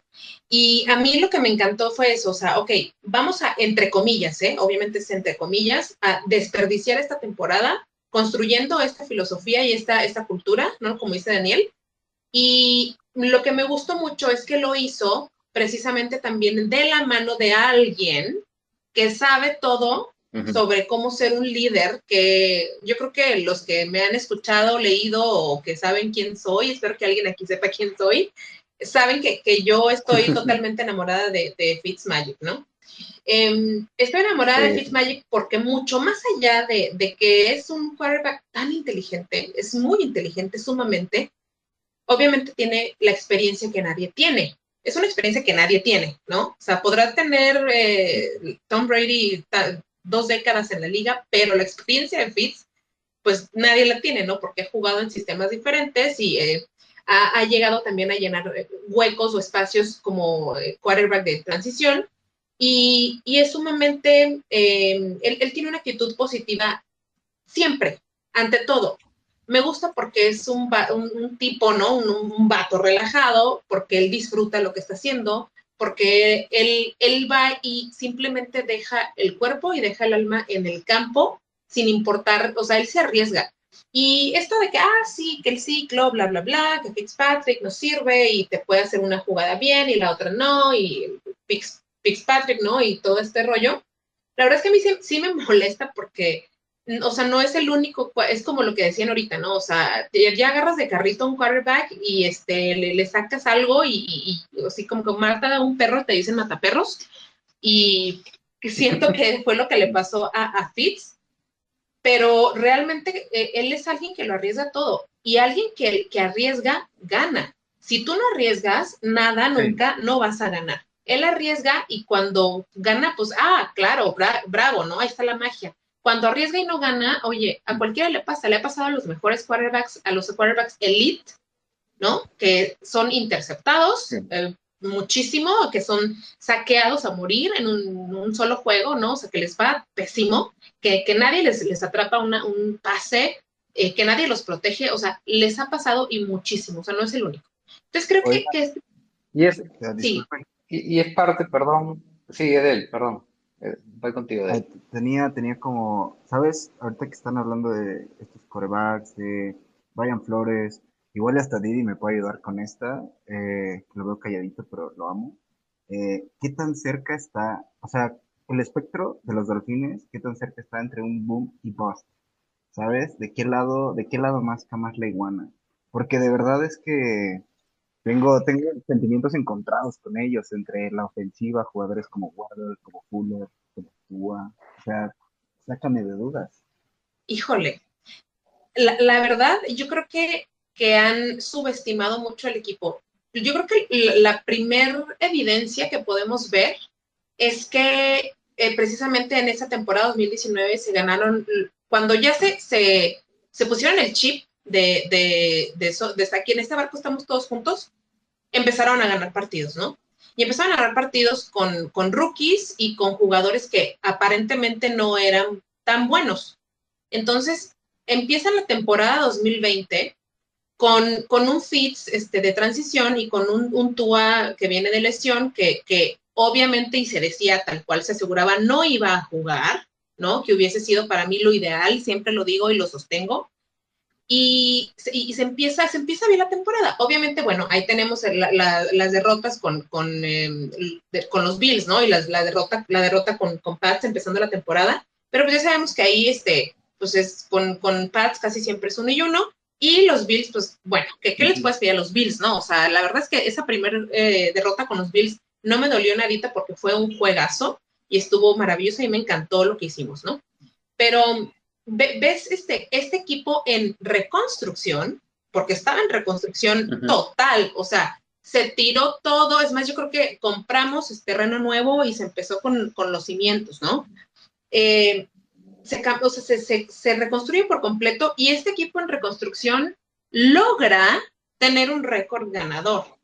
O sea, no es fácil, no es normal y no cualquier equipo logra lo que se logró en 2020 y no lo, no lo esperaban. O sea, yo creo que, yo creo que a lo mejor hasta muchos eh, Dolphins no esperaban ese resultado. O sea, obviamente estábamos deseosos de ganar porque nadie quiere perder, ¿no? Pero estaban como que entre, entre la realidad de decir, no creo que, que nos vaya tan bien porque estamos en reconstrucción como estuvimos en los, pero ya no, no igual como en los últimos 25 años, sino ahora una de veras.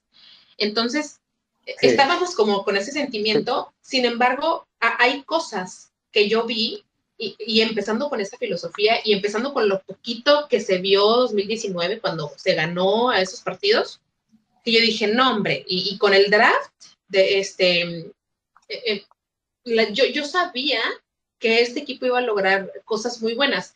De hecho, eh, al principio dije, bueno, va- vamos, yo creo que vamos a ir ganando, o sea, un- unos, unos ocho partiditos eh, al principio, antes de la, en la- antes de la temporada, unos ocho, ¿no? Por ahí del jue- de la semana, Ok. de la semana 6, 5, 6, no recuerdo.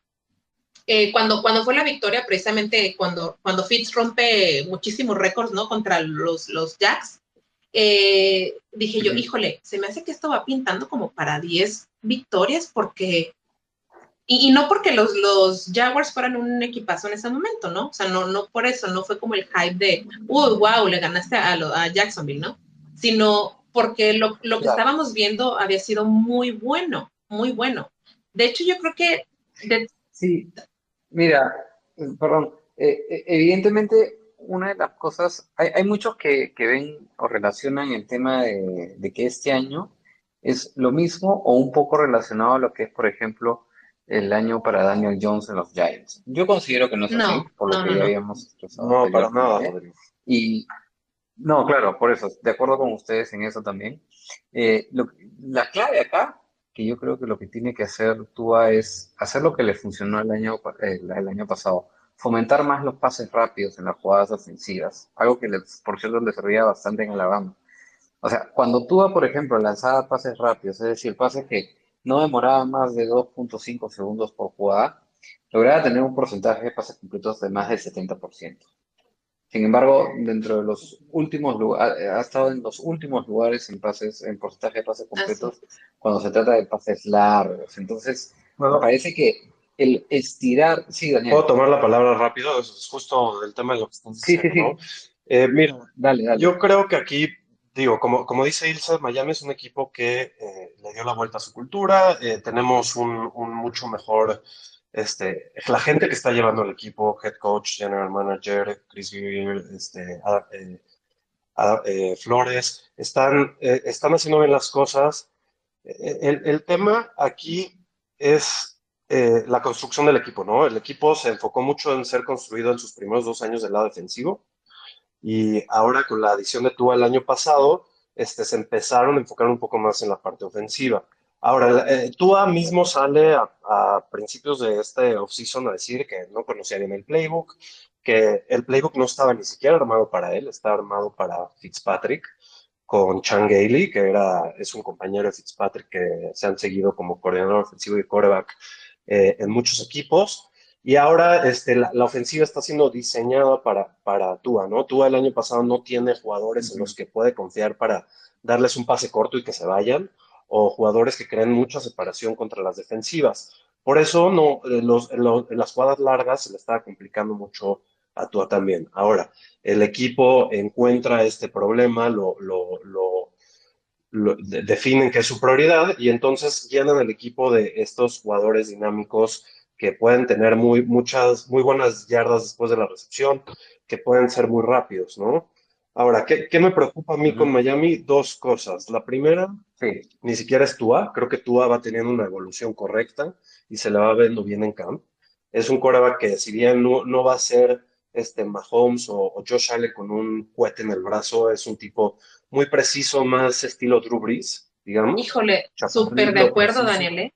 Dijiste la palabra Chaparrito. así, preciso. Esa palabra es clave para tú. Chaparrito, pero es un poco más móvil que Drew Brees, pero, pero es, es un tipo preciso que siempre va a poner la bola donde solo el, el- el- el ofensivo va a poder hacer una jugada con la pelota. Pero a mí lo que me preocupan son dos cosas principales y que van a dictar el éxito en la temporada de este equipo. Y básicamente es la línea ofensiva, ¿no? Este, el, el, el tackle izquierdo Austin Jackson, que fue primera ronda el año pasado, que no se ha visto muy bien en camp. En especial la unidad de la línea ofensiva este, ha sido inconsistente. Se vieron mal contra Chicago en, en, en preseason. Y la otra cosa que me preocupa son las lesiones en el cuerpo de receptores. Si bien los delfines trajeron muchos buenos receptores este, rápidos y que puedan generar separación y yardas después de, de la cachada del contacto, este, eh, están lastimados ahorita varios, ¿no? Will Fuller está lastimado, Davonte Parker está lastimado, Albert Wilson está lastimado, entonces eso, eso me tiene un poco preocupado, ¿no? Pero bueno, este es, es, es un equipo que no se esperaba que esté donde esté, como dice Ilse, este, en un segundo año de una reconstrucción, ganar 10 juegos, se lo deseo, eh, digo, ya quisiera este, por ejemplo, los Jets de Dell, que este año, que sea su segundo de reconstrucción, su primera reconstrucción, ganar cinco juegos, y el que sigue ganar 10 o 11. Miami es un equipo de los pocos, incluyendo los Patriotas, que no pasaron a playoffs en un año ganando 10 partidos. Entonces creo que es un momento muy emocionante para ser fan de Miami después de muchos años de mucha basura que hemos tenido que comer. Sí, Y, horrible. y- y bueno, y bueno, sí. yo Es creo más, que ni va siquiera entiendo por qué, por qué somos fans, ni siquiera lo entiendo, Daniel, pero no, no, no nos importa. Exacto, pero bueno, este, por fin este, se ve esperanza con el equipo, se ve que las cosas este, van dando la vuelta y, y- y yo sí creo este, firmemente que vamos a contender por los playoffs y podemos y vamos a pasar este año. Sí, todo, de acuerdo con ustedes, todo parte de esta ofensiva, porque la defensa es buena, la defensa presiona a quarterbacks élites como es el, de- estamos hablando de, de quarterbacks de, de la categoría de Mahomes Sí. o de Josh Allen, especialmente a Josh Allen, que lo van a ver por lo menos dos veces este año, y es el rival al cual le tienen que sacar ventaja. Qué miedo. Pero claro, esa ofensiva, esa ofensiva tiene que capitalizar Así es. esos, es- esos, ese trabajo que da la defensiva. Yo, al igual que ustedes, estoy muy entusiasmado con lo que han reforzado y han rodeado a Tua en el cuerpo de receptores. Sí, un poco preocupado por las lesiones, pero yo creo que, vamos, no les va a pasar lo que le pasó, me pasó a mí con San Francisco el año pasado, que prácticamente, No, que sería prácticamente demasiado. hasta el No, no, no. estadio, Ni lo el menciones, no nos eches esa vibra, por favor. No, yo estoy muy entusiasmado, por ejemplo, con Jalen Waddle, sobre sí, todo por lo que tú mencionabas, Daniel. Promedia más de 10 yardas ganadas luego de recepcionar los balones. Y justamente también por interno me lo mencionaba Américo. Eh, la unidad de receptores que tienen es bien rápida con Waddle, Wilson y el- Fuller. ahí el especialista Grant. Ahora, él, claro, el Fuller que tiene lamentablemente eh, un historial de lesiones en lo que era los Texans, pero a mí siempre me ha gustado y cuando se fue Hopkins tomó un rol relevante en el equipo de los Texans. Para Américo, las debilidades de este equipo, efectivamente, como lo han venido mencionando, es la línea ofensiva. Eh, él considera que hasta ahora no logran atinarla en el draft y las fortalezas que tiene naturalmente es esa línea secundaria, ¿no? Con el tándem de Shagan, Howard y Jones y el free, sta- el free safety Jaden Holland, que la está rompiendo para, para la opinión de, de Américo. Y Sí, sí, la este Miles. Gaskin, y este Miles Gaskin que Híjole. No solamente es una amenaza en el juego terrestre, sino que es una muy buena opción de pase. Yo les mencionaba al inicio del espacio ya para ir cerrando y darle quizás el pase a Víctor para que nos pueda englobar un poquito lo, cómo ve la división. Yo les hablaba de, de Marino, que les iba a mencionar un dato. Yo lo veo de esta forma comparando a los Bills con los Dolphins. Los Bills ya encontraron a su Jim Kelly en Josh Allen. Ahora los Dolphins necesitan encontrar a su Marino. Y hago este comparativo porque los Bills son el rival a vencer en esta división para Miami. Y es imperativo para mí que Tua mejore, no solo a lo largo del año, pero en especial contra los Bills, a quien le lanzó tres de sus cinco intercepciones el año pasado. Veremos si va a estar a la altura, y digo esto porque para la franquicia de los Dolphins ya hubo un dueño de la división por muchos años atrás, que fue Brady. Hoy parece que tenemos un nuevo dueño en Josh Allen. Ahora la gran pregunta es cuándo le va a tocar a estos Dolphins. Kelly y Marino, pueda que Kelly le haya doblado la cantidad de victorias en enfrentamientos entre ellos, incluyendo a playoffs, pero Marino lo pasaba en yardas por más de mil yardas y anotaba más touchdowns que Kelly. Cuando vemos el comparativo hoy de Allen y Tua, salvando las diferencias por, el, por la experiencia que tiene Allen en la, en la liga con Tua, igual Allen lo supera en pases de 20 o más yardas en más de 600 yardas. Y más que le triplica el número de pases de touchdown y pases completos el año pasado. Esa Claro. debería ser la valla Pero Rodrigo, para todas las comparando un cuate Sí. que jugó 16 partidos contra un cuate que jugó, ¿cuántos? ¿Nueve? Es correcto, e- es correcto, pero a lo que iba Daniel, no, no solamente, claro, las comparaciones son odiosas, pero lo que quería ir con estos números es que Tua tiene que apuntar a esos tipos de números para poder él crecer personalmente como jugador y sin darse cuenta, no comparando, no compararse con los rivales divisionales, sino el autosuperarse para poder llegar a ese máximo potencial que toda la fanática de los FinSap está esperando para este equipo de Miami. De acuerdo. A eso, a- con eso iba, ¿no? O sea, que lo vea como un tema aspiracional. No, de acuerdo, de acuerdo. Mira, yo, yo no estoy tan preocupado por Tua porque entiendo que al final, si el equipo está bien dirigido y tiene una estructura de front Ujú. office este, sólida, si no es Tua va a ser alguien Que la más. tiene, ¿no? Sí, que la tiene. Si no es Tua va a Claro. ser alguien más. El equipo se va a mover Exacto. y va a encontrar a alguien más. El año pasado ya con, con tan malo Tua y tan criticado como fue el año pasado, ya ganamos 10 juegos porque la construcción del equipo dio para eso. Entonces creo que, que, que, que- que vamos en la dirección correcta, vamos encaminados en, en- en las vías que debemos de ir y, y, eh, por fin puedo decir que confío en las personas que están dirigiendo el equipo y, y- y- y- y Ujú. les voy a dejar la, o sea, les voy a dar toda la, toda mi confianza y, y básicamente, ¿no? Sí, oye, es que es eso precisamente. Daniel, lo que estás diciendo, eh, lo que dijo Daniel Rodrigo, es, es eso.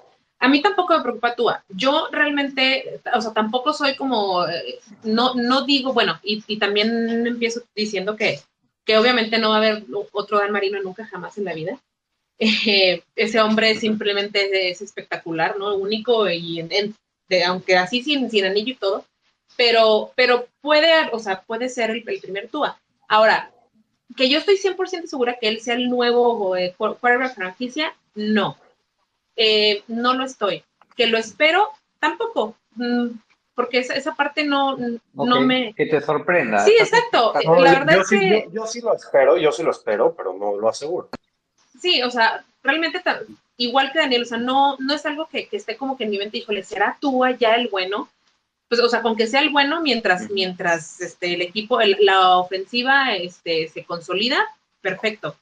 Y, y yo creo, Muy lo bien. vimos porque la temporada pasada, cuando, cuando empezaron las lesiones y que tuvimos algunos en reserva de COVID, etcétera, eh, los que entraron al quite, Ujú. segundos, terceros equipos, lo hicieron bien. Entonces, vuelvo a lo que decía Daniel, que lo importante es aquí el cocheo y quienes están poniendo en qué posición a quién, ¿no? Porque Sí. hay muchos jugadores que están siendo eh, infravalorados en Miami y no, no, les, no les dan credibilidad. O sea, todo el mundo, no, pues es que el ataque terrestre de Miami es un asco. No, no es un asco, se está desarrollando y hay muy buenos corredores en Miami. Obviamente, Gaskin, por, por supuesto, y Sobon Ahmed, que de veras te- hay que tenerle miedo a Sobon Ahmed. Y eh, déjame, déjame, déjame cortarte ahí rápido. Sí, nada más Sí. para reforzar lo que dijo Rodrigo también. Este, sí, Gaskins no es el único corredor del equipo, es muy importante ver eso, en especial para Fantasy.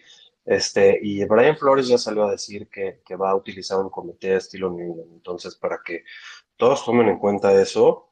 eh, y, y el tema del juego terrestre no son los corredores, es la línea ofensiva. Sí, totalmente de acuerdo, Claro. totalmente de acuerdo. O sea, es, es eso lo que, lo que está, lo que está, es donde está la falla, ¿no? Y creo que más que falla de que no haya talento, es más bien que no han sabido eh, mover las piezas tal cual deben, o ponerlas en el donde van, o, o algo está pasando porque talento sí hay, mucho, muchísimo. Pero bueno, eh, Sí, ciertamente, ciertamente lo tiene. Sí, y, y pues el ataque, Eh, el, el- sí, claro. perdón, ya para cerrar este, esto, em, Dale. em, te digo, el, el, eh, el ataque aéreo, bueno, ¿qué te puedo decir? Es simplemente excepcional. Tampoco me, me, me preocupan mucho las lesiones porque creo que eh, nos apoyamos mucho también, obviamente, en nuestros tight ends. ¿Qué decirte de, de, de Ujú. Mike Gesicki que saca la, la casta, ¿no? En todos los juegos, en donde lo pongas. Entonces, eh, creo que, que, que va directo a ser un, un, un top, de veras. eh, muchos me dicen exagerada porque digo que va directo a ser un top 5. mm, no me interesa, creo que sí lo va a hacer y tengo así como esa, esa fiel creencia de que lo va a hacer porque aparte lo está demostrando. Pues ya, ¿no? Todo, todo lo mejor, todo lo mejor para todos sus equipos. Eh, mi querido Víctor, de manera bien resumida, si estás ahí, te pido lo más conciso posible, danos un breve resumen de cómo ves esta división para ya cerrar el espacio. No ha sido fácil quedarme callado por todo este tiempo, teniendo observaciones para cada una de las acciones que hicieron las chicas y por supuesto que los caballeros. Pero hay una cosa que me toca una hebra muy sensible y es cuando me tocan el tema de Dan Marino. Obviamente no se puede poner a, a Tuataco Bailoa en una comparación con Dan Marino. Dos especies completamente distintas. Dan Marino es uno de los mejores mariscales de campo que ha existido en la historia de la NFL. Gracias, The Víctor. Exacto. pure pocket passer que ha existido en la NFL. Eso no tiene ninguna Es discusión. correcto. ¿Qué tiene discusión? De que obviamente hay otros mariscales de campo que han ganado Super Bowls, pero ¿por qué han ganado Super Bowls? No solamente porque han sido buenos mariscales de campo, como lo fue Joe Montana, pero también es porque tenían mejores equipos. La realidad es que cuando Marino llegó al equipo de los Dolphins, llegó no a un equipo que estaba en reconstrucción, ¿ok? Llegó a un equipo que estaba preparado para seguir peleando. Porque si ustedes se acuerdan, en el 82 habían ido al Super Bowl en contra de los Redskins y perdieron ese Super Bowl. A Marino lo draftean en el 83. Ellos van al- a los playoffs ese año, los eliminan. Después en el 84 fue el año, uno de los años o posiblemente el mejor año que yo he visto de un mariscal de campo. Y yo obviamente con toda honestidad, posiblemente, no sé si hay una persona aquí que haya visto más fútbol americano que yo desde los años 80, ¿ok? que me comí la NFL. Vivo en Estados Unidos desde hace mucho tiempo, aunque nací en Colombia. ¿No? Pero eh, la realidad es que a Tua le hace, le hace falta mucho. Yo creo que una de las cuestiones que más me afectó a mí de Tua, ¿ok?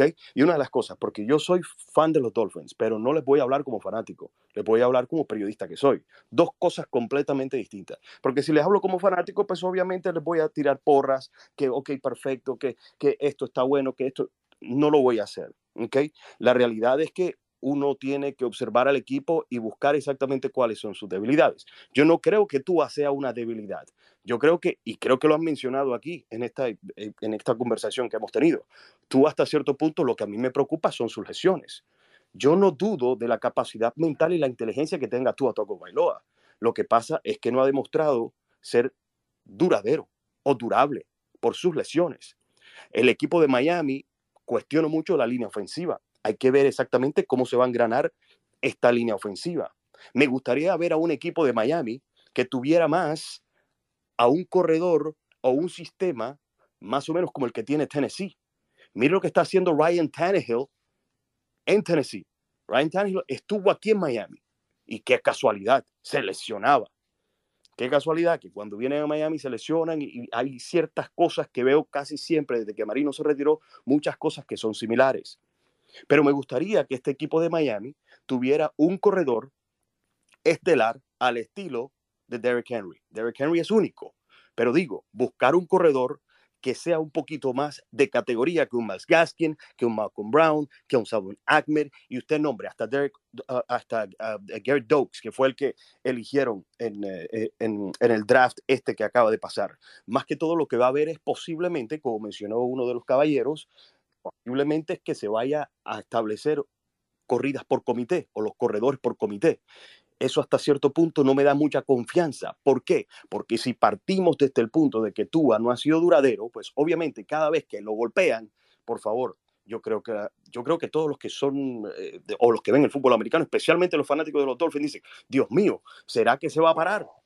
¿Por qué? Porque obviamente nosotros vamos a reaccionar dependiendo de lo que hemos visto. O sea, la historia nos dice mucho de lo que podemos ver y lo que podemos expresar.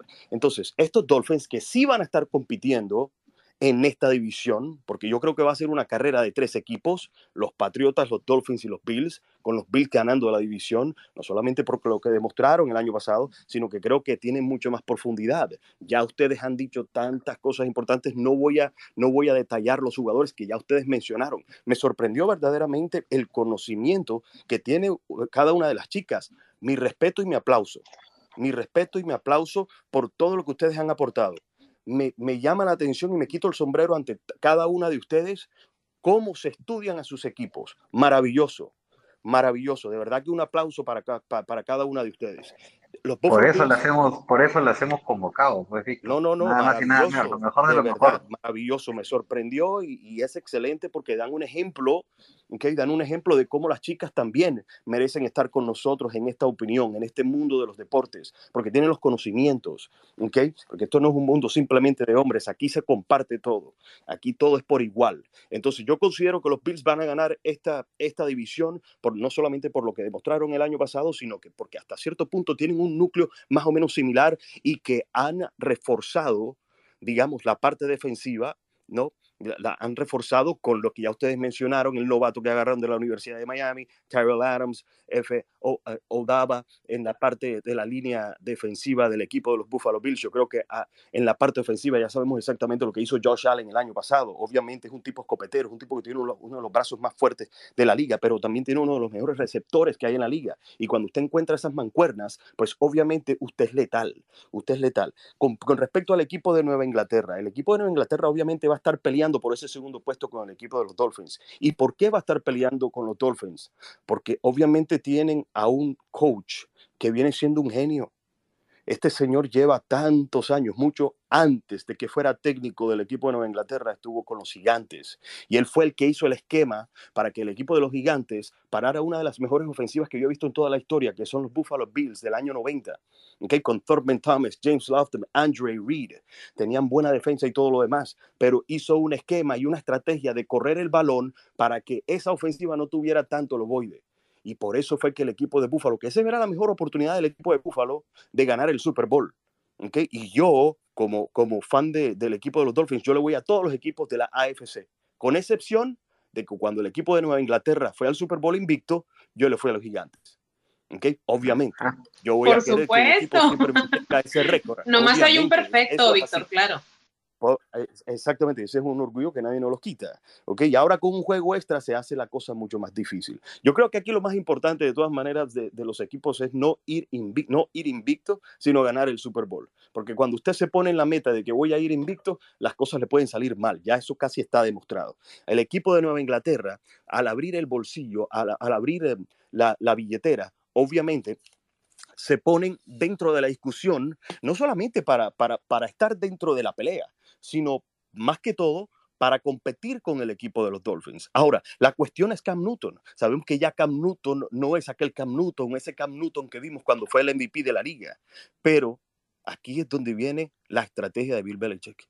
Por eso es que tienen que establecer la corrida por comité, ya sea con James White, Sonny Michel, Damien Harris, pero una de las cosas también mucho más importantes que tienen que hacer es con esos dos alas cerradas que tienen ahí, es buscar establecer pases cortos y entonces e- es como una extensión de la corrida. Oye, Víctor, yo te tengo una pregunta. ¿Por qué para New England sí te gusta el, el- el comité, ¿El los qué? corredores por comité, y para Miami no te gusta? ¿Es, es la misma No, filosofía? no, no, debo aclarar, debo aclarar, no, debo aclarar lo siguiente por si acaso hubo una, una, una malinterpretación. Yo creo que los dos equipos tienen la calidad de corredores similares. No hay gran diferencia entre uno y otro. ¿Te contesté la pregunta? Sí, sí, es un, más de- un tema más de línea, ¿no? Según Sí, sí, sí, no, no. O- La realidad es que, a ver, ninguno de los dos tienen corredores así que van a decir, wow, que meten miedo. ¿Ok? Yo utilizo mucho una terminología. ¿Quién te mete miedo? No hay un solo receptor en el equipo de New England que meta miedo. Ninguno. ¿Ok? Ahí los mejorcitos son los tight ends y los van a estar utilizando como es algo característico del equipo de Nueva Inglaterra. Claro, por ende, por ende el foco defensivo de los otros equipos va a estar en el terrestre. Exactamente, pero ¿qué es lo que va a mantener a este equipo de Inglaterra en la discusión de cada partido? La defensiva. Es que abrieron la billetera. Gotcha, Henry Anderson, Matt June, regresa Kyle Van Noy. Eh, eh, tienen a, Raycon McMillan. Usted dirá, bueno, Raycon McMillan posiblemente no sea titular. Pero lo que pasa, señor, que ustedes tienen que analizar qué equipos tienen profundidades. Porque cuando estamos hablando de que está llegando el cuarto periodo, ahí el que tenga una mejor rotación simplemente, simplemente va a tener una mayor fortaleza para definir juegos al final. Por eso es que hay equipos buenísimos que tienen, digamos, una línea estelar al frente. Por ejemplo, los Pittsburgh Steelers. Titular por titular, el equipo de Pittsburgh Steelers, a- de, los Pittsburgh Steelers a nivel defensivo puede competir con cualquiera. Pero yo digo, me da un poco de miedo cuando se lesionen lo- los, los titulares. El equipo de Nueva Inglaterra hasta cierto punto tiene un poquito más de profundidad de lo que tenían el año pasado. Significa de que en el cuarto periodo, que es cuando se decide todo, ahí es donde, cuando usted tiene profundidad, ahí es donde los equipos pueden marcar una diferencia. Y entonces Bill Belichick, un un, un, técnico, un coach extremadamente defensivo. Creo que llegó a armar una defensiva que le va a dar, que le va a dar, eh, como le digo, mucha productividad y lo va a mantener. Eso ya que la tengo que ir a recoger. Esto, eh, perdí el hilo porque entró la llamada, pero creo que estaba mencionando que este equipo de Nueva Inglaterra, más que todo, va a estar dentro de los partidos por la, por, por la defensa. En la, en la ofensiva tienen que ser muy cautelosos. Otra vez ustedes disculpen. Eh, en, en la ofensiva tienen que ser muy cautelosos y tienen que ser bastante conservadores. ¿Para qué? Para que no se cometan errores. Lo que pasa es que aquí hay una gran diferencia entre los mariscales de campo que no cometen errores y aquí es donde yo por eso estoy ya muy contento de que pasamos la página con Ryan Fitzpatrick. Ryan Fitzpatrick es un tipo agresivo, es un tipo con gran experiencia, pero por eso ha estado con todo el mundo. Siempre hay un pequeño chip que es el que marca la diferencia de un mariscal de campo que lo va a llevar a la tierra prometida o un mariscal de campo que le va a ganar juegos y los va a hacer espectaculares y todo lo demás. Yo quiero ver siempre un mariscal de campo que me va a llevar a la tierra prometida o que tenga ese chip, como un Aaron Rodgers, como un Tom Brady, como un Patrick Mahomes. ¿Ok? ¿Qué espero yo de Tua Tagovailoa? Yo espero de que Tua Tagovailoa, obviamente, se desarrolle en un mariscal de campo prometedor, ¿no? Y que sea en la franquicia de este equipo, que sea el quarterback franquicia, porque para eso, para eso lo elegimos en la primera ronda. Ahora, tiene que demostrar, tiene que demostrar mucho, yo creo que tiene la capacidad, no es un Dan Marino, no es un Aaron Rodgers, no es ese tipo de mariscal de campo. Más que todo puede ser un mariscal de campo, eh, eh, digamos, eh, de aquellos que necesitan un sistema alrededor de él, ¿ok? Marino no necesitaba un sistema, Marino podía echarse el equipo al hombro. Tua Tagovailoa no tiene esa capacidad. De pronto la puede desarrollar, porque aquí cualquier mariscal de campo Claro. posiblemente lo pueda desarrollar, dependiendo del coaching, dependiendo de muchos factores. ¿ok? Pero Dan Marino, obviamente. Claro, hay que esperarlo y saberlo llevar. Perdón, perdón. Hay que, hay que esperarlo también y saberlo Sí, llevar. exactamente. Y bueno, yo creo que tiene, a ver, con, con Brian Flores, pues perfecto, creo que tiene ahí una cabeza importante. Yo creo que han armado al equipo, digamos, han armado al equipo, como mencionaron aquí, más que todo para que él resalte un poco más. Pero como digo, yo creo que los juegos se ganan en la línea de impacto. Es ahí donde usted marca la diferencia. Y si yo cuestiono un poco la, mi línea ofensiva, pues obviamente no los puedo catapultar a que vayan a pretender a ganar la conferencia. Más bien pueden disputarse la división. La línea defensiva, todavía tengo cuestiones. Estamos hablando de que si no fueran por los dos monstruos que tenemos atrás, tanto Byron Jones como Xavier Howard, este equipo, la defensiva no fuese igual. ¿Por qué? Porque uno de los equipos, uno de los equipos que más presionó por blitz fue el equipo de Miami. ¿Por qué? Pero eso, eso, eso, lo, eso, tiene- eso por- lo hiciste porque tienes corners, ¿no? Pero por supuesto, claro. Y además, porque usted no tiene unos caballos de frente, al frente, que le van a garantizar una presión solamente presionando con cuatro, como lo tiene el equipo de Washington. Vamos a hablar, claro. ¿Me explico? Yo creo que, Entonces, yo creo que ahí sí difiero contigo, Víctor. Este, yo creo que Wilkins es muy bueno, Raycon Davis es muy bueno, eh, Ogba demostró el año pasado que es muy bueno y se draftea a Jalen Phillips pero a ver, que a, a lo que me refiero, lo que me refiero es que yo no he dicho que Wilkins sea malo. Wilkins es muy bueno.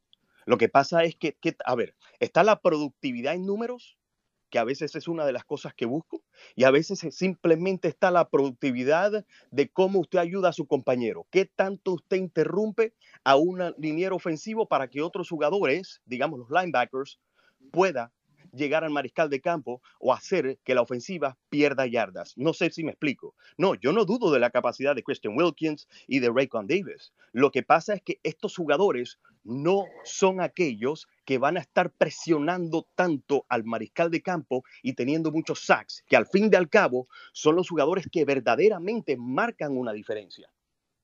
O sea, aquí no tenemos a un TJ Watt, aquí no tenemos, y, y- y podemos mencionarlos, y estos son los jugadores que marcan una diferencia. Ahora, sí, elegimos a Jalen Phillips.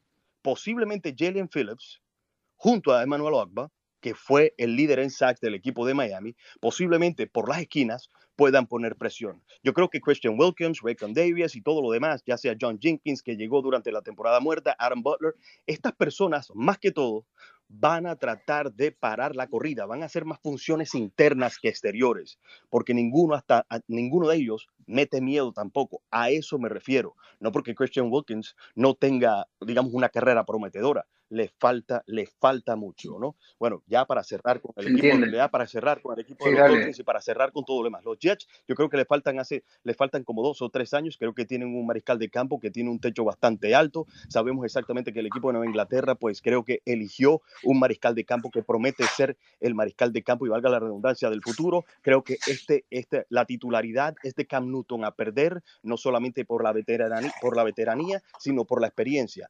Pero él va a perder su titularidad cuando empieza a cometer errores. Ahí es donde va a perder la titularidad y posiblemente Mac Jones lo, veamos terminando la temporada regular. Y por supuesto, el equipo más estable viene siendo el equipo de los Buffalo Bills con Josh Allen. Que si se puede mantener en el mismo nivel, pues obviamente si se mantiene en el mismo nivel, estamos hablando que este equipo no solamente gana la división, sino que también va a tener la oportunidad de pelear por la conferencia americana. Va a estar disputando esta conferencia con el equipo de los Kansas City Chiefs. Yo les voy a dar, ya les voy a dar exactamente cuáles son los récords que tengo aquí. Ya he hecho dos estudios distintos y en una ocasión le di a los Jets cinco triunfos, 5 y 12 y en otra ocasión 6 y 11. O sea que por ahí va a estar la cuestión. Con respecto al equipo de Nueva Inglaterra, sí, yo creo que esta, este equipo de Nueva Inglaterra, por cómo se armaron este año, si el año pasado como ustedes mencionaron, con Cam Newton en su primer año, ¿ok? Y con una defensiva que tenía huecos, ganaron siete partidos. ¿Qué pueden hacer este año cuando sí tuvieron prácticas, tuvieron pretemporada, segundo año y reforzaron la defensa? Pues obviamente este equipo de Nueva Inglaterra puede ganar de 10 a 11 o a 12 juegos si le va perfectamente bien a Cam Newton. ¿ok? El equipo de los Dolphins va a ganar de 11 a 12 partidos, de 11 y 6 y 12 y 5. Y no hay duda que el equipo de 11 y 6 y 12 y 5, pero ¿por qué? Obviamente, aquí estoy hablando de que este equipo de Miami llega a ese récord si tú Tagovailoa Bailoa juega como estamos esperando todos nosotros a que juegue o que tenga la capacidad o el nivel que demostró cuando estaba con el equipo de Alabama. ¿Okay? Obviamente el equipo de Alabama estaba rodeado de puros jugadores de estrellas y muchos futuros eh, jugadores pues, Pro Bowls de la NFL que están jugando actualmente. ¿Okay? Pero bueno, o sea, estamos hablando que la campaña pasada como ya ustedes mencionaron, sin pretemporada, sin absolutamente nada, sin conocerse el libreto, el equipo de Miami ganó a 10, juegos. ¿Qué podemos esperar? Estudien exactamente cómo luce Cómo, cómo, cómo, lucen los schedules. El equipo de Miami, la parte más difícil está al principio. Ya después tiene, tiene un calendario bastante, bastante, bastante cómodo. ¿Ok? Y creo que el equipo de Buffalo Bills no va a perder menos de 12 partidos y máximo 13 partidos. O sea que ese, esa es mi conclusión, señores, de todo lo que ustedes han dicho. Obviamente tenía muchas otras cosas que, que mencionar y apuntes y, y, y, muchas otras cosas, pero obviamente hay que respetar el orden y hay que esperar pacientemente. Y dicen por ahí, señoras y señores, que la paciencia es una virtud. Pero señores, ¿cómo duele esperar sin hablar? Yo que estoy acostumbrado a hablar en la radio tanto. Te, entiendo, Víctor. Dios mío, por favor.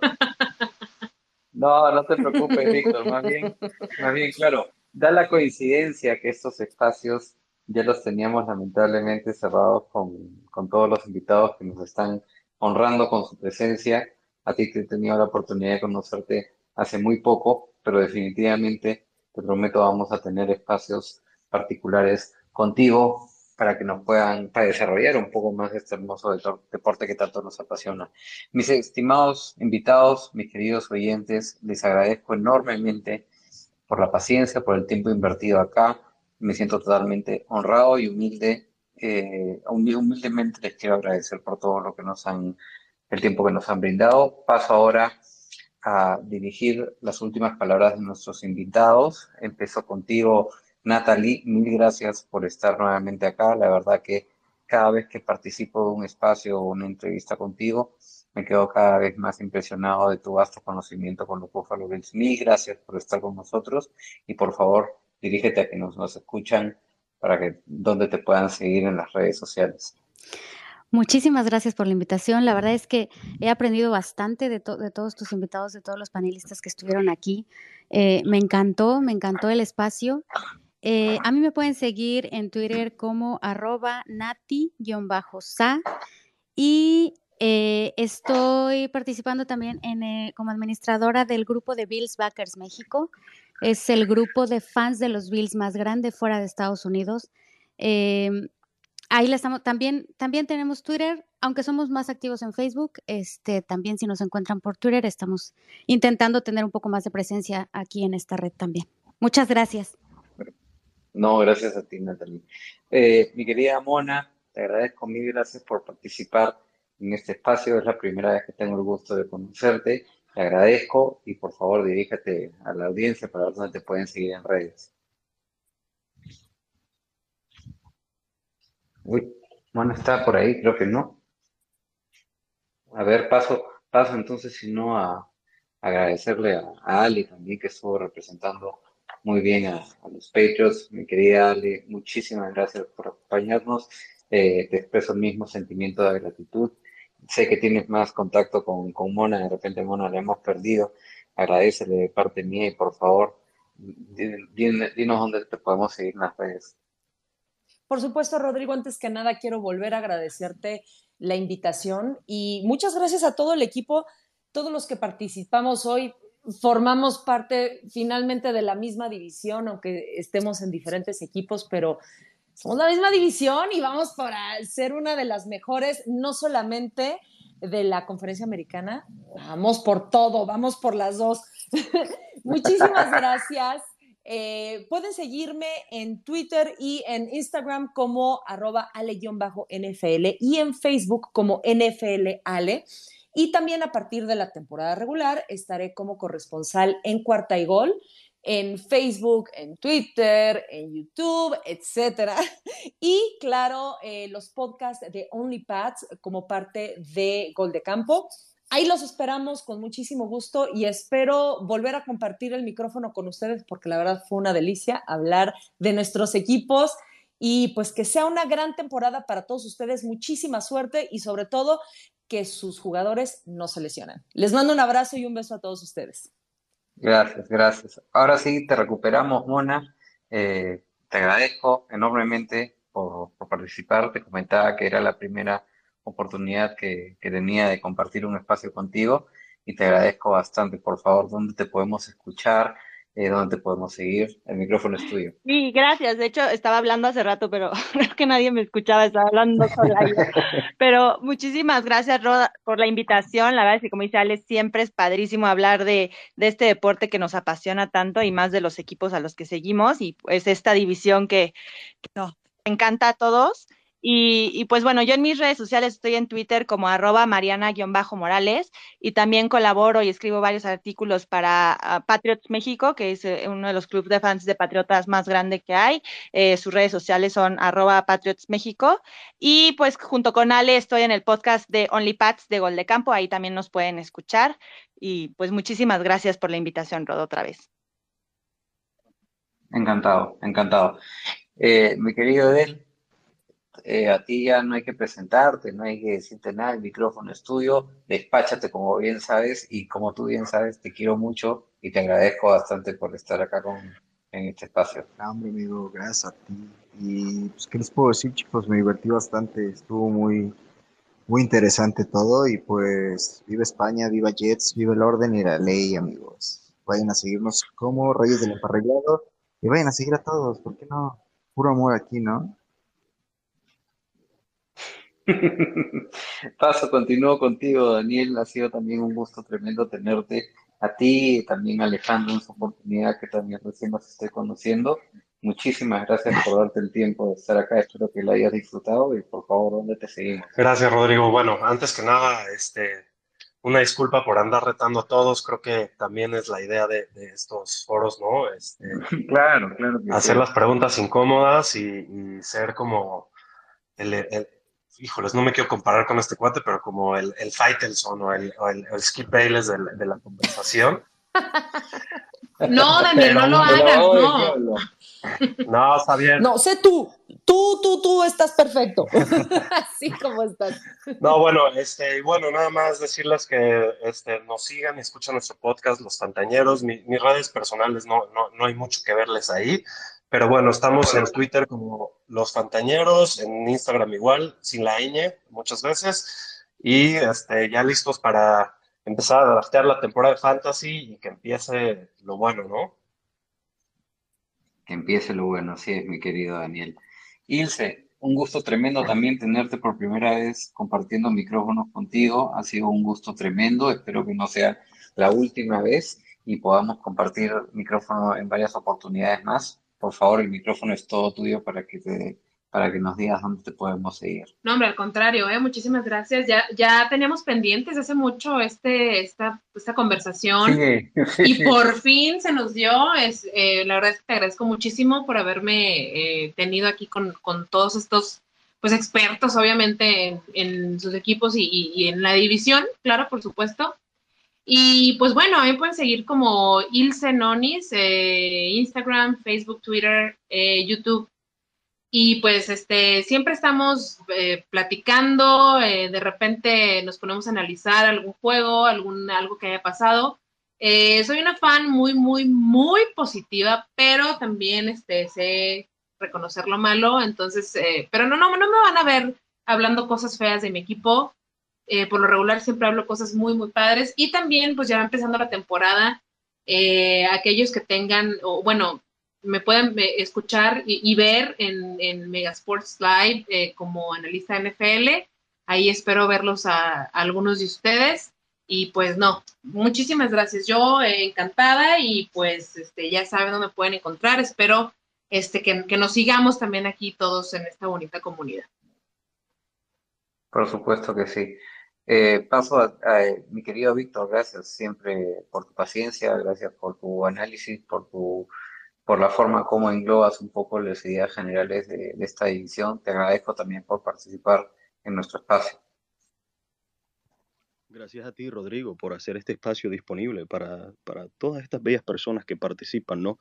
Ha sido como siempre un placer, mi respeto para cada una de las personas y por supuesto el cariño, que es lo más importante. Y Nonis, si yo fuera el dueño de los Dolphins, no hay duda de que ya te hubiese empleado. ¿Por qué? Por ese gracias. porque es importantísimo. Permite ya para cerrar, usualmente casi todos los que trabajan dentro de la organización de los Dolphins, todos los que trabajan dentro de los medios de comunicación, todos tienen que ser positivos.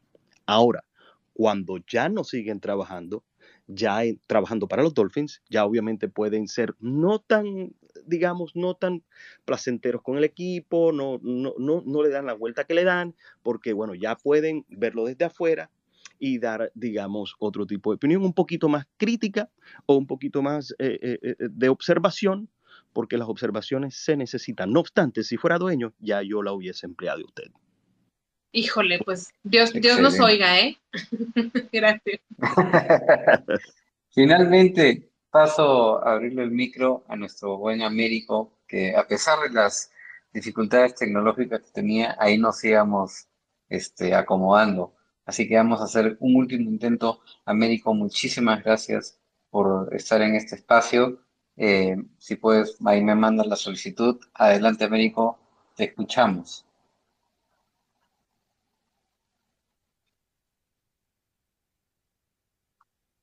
bueno, por darle el espacio a, a todas estas personas para compartir el conocimiento que tienen de sus equipos. Yo, eh, por sobre todo, bastante agradecido porque, como me imagino que muchos deben saber, aquí en Perú, el, la NFL, el fútbol americano, es algo súper raro.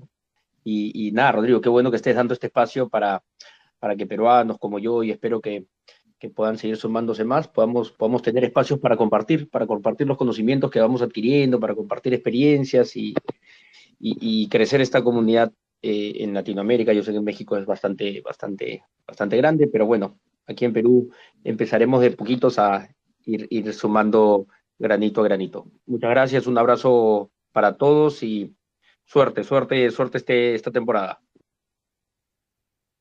Claro que sí, no. Gracias más bien a ti, Américo, por, por las palabras.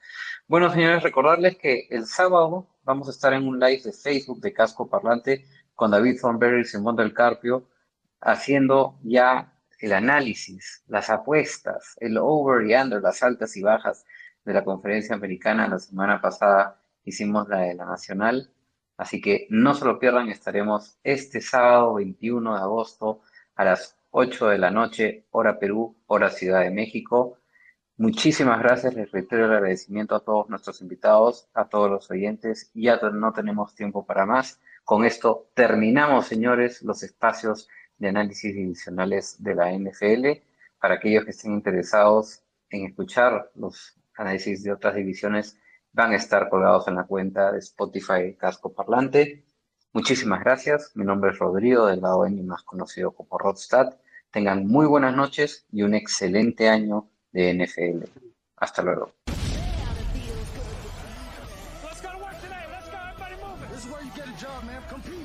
Time, one rep at a time.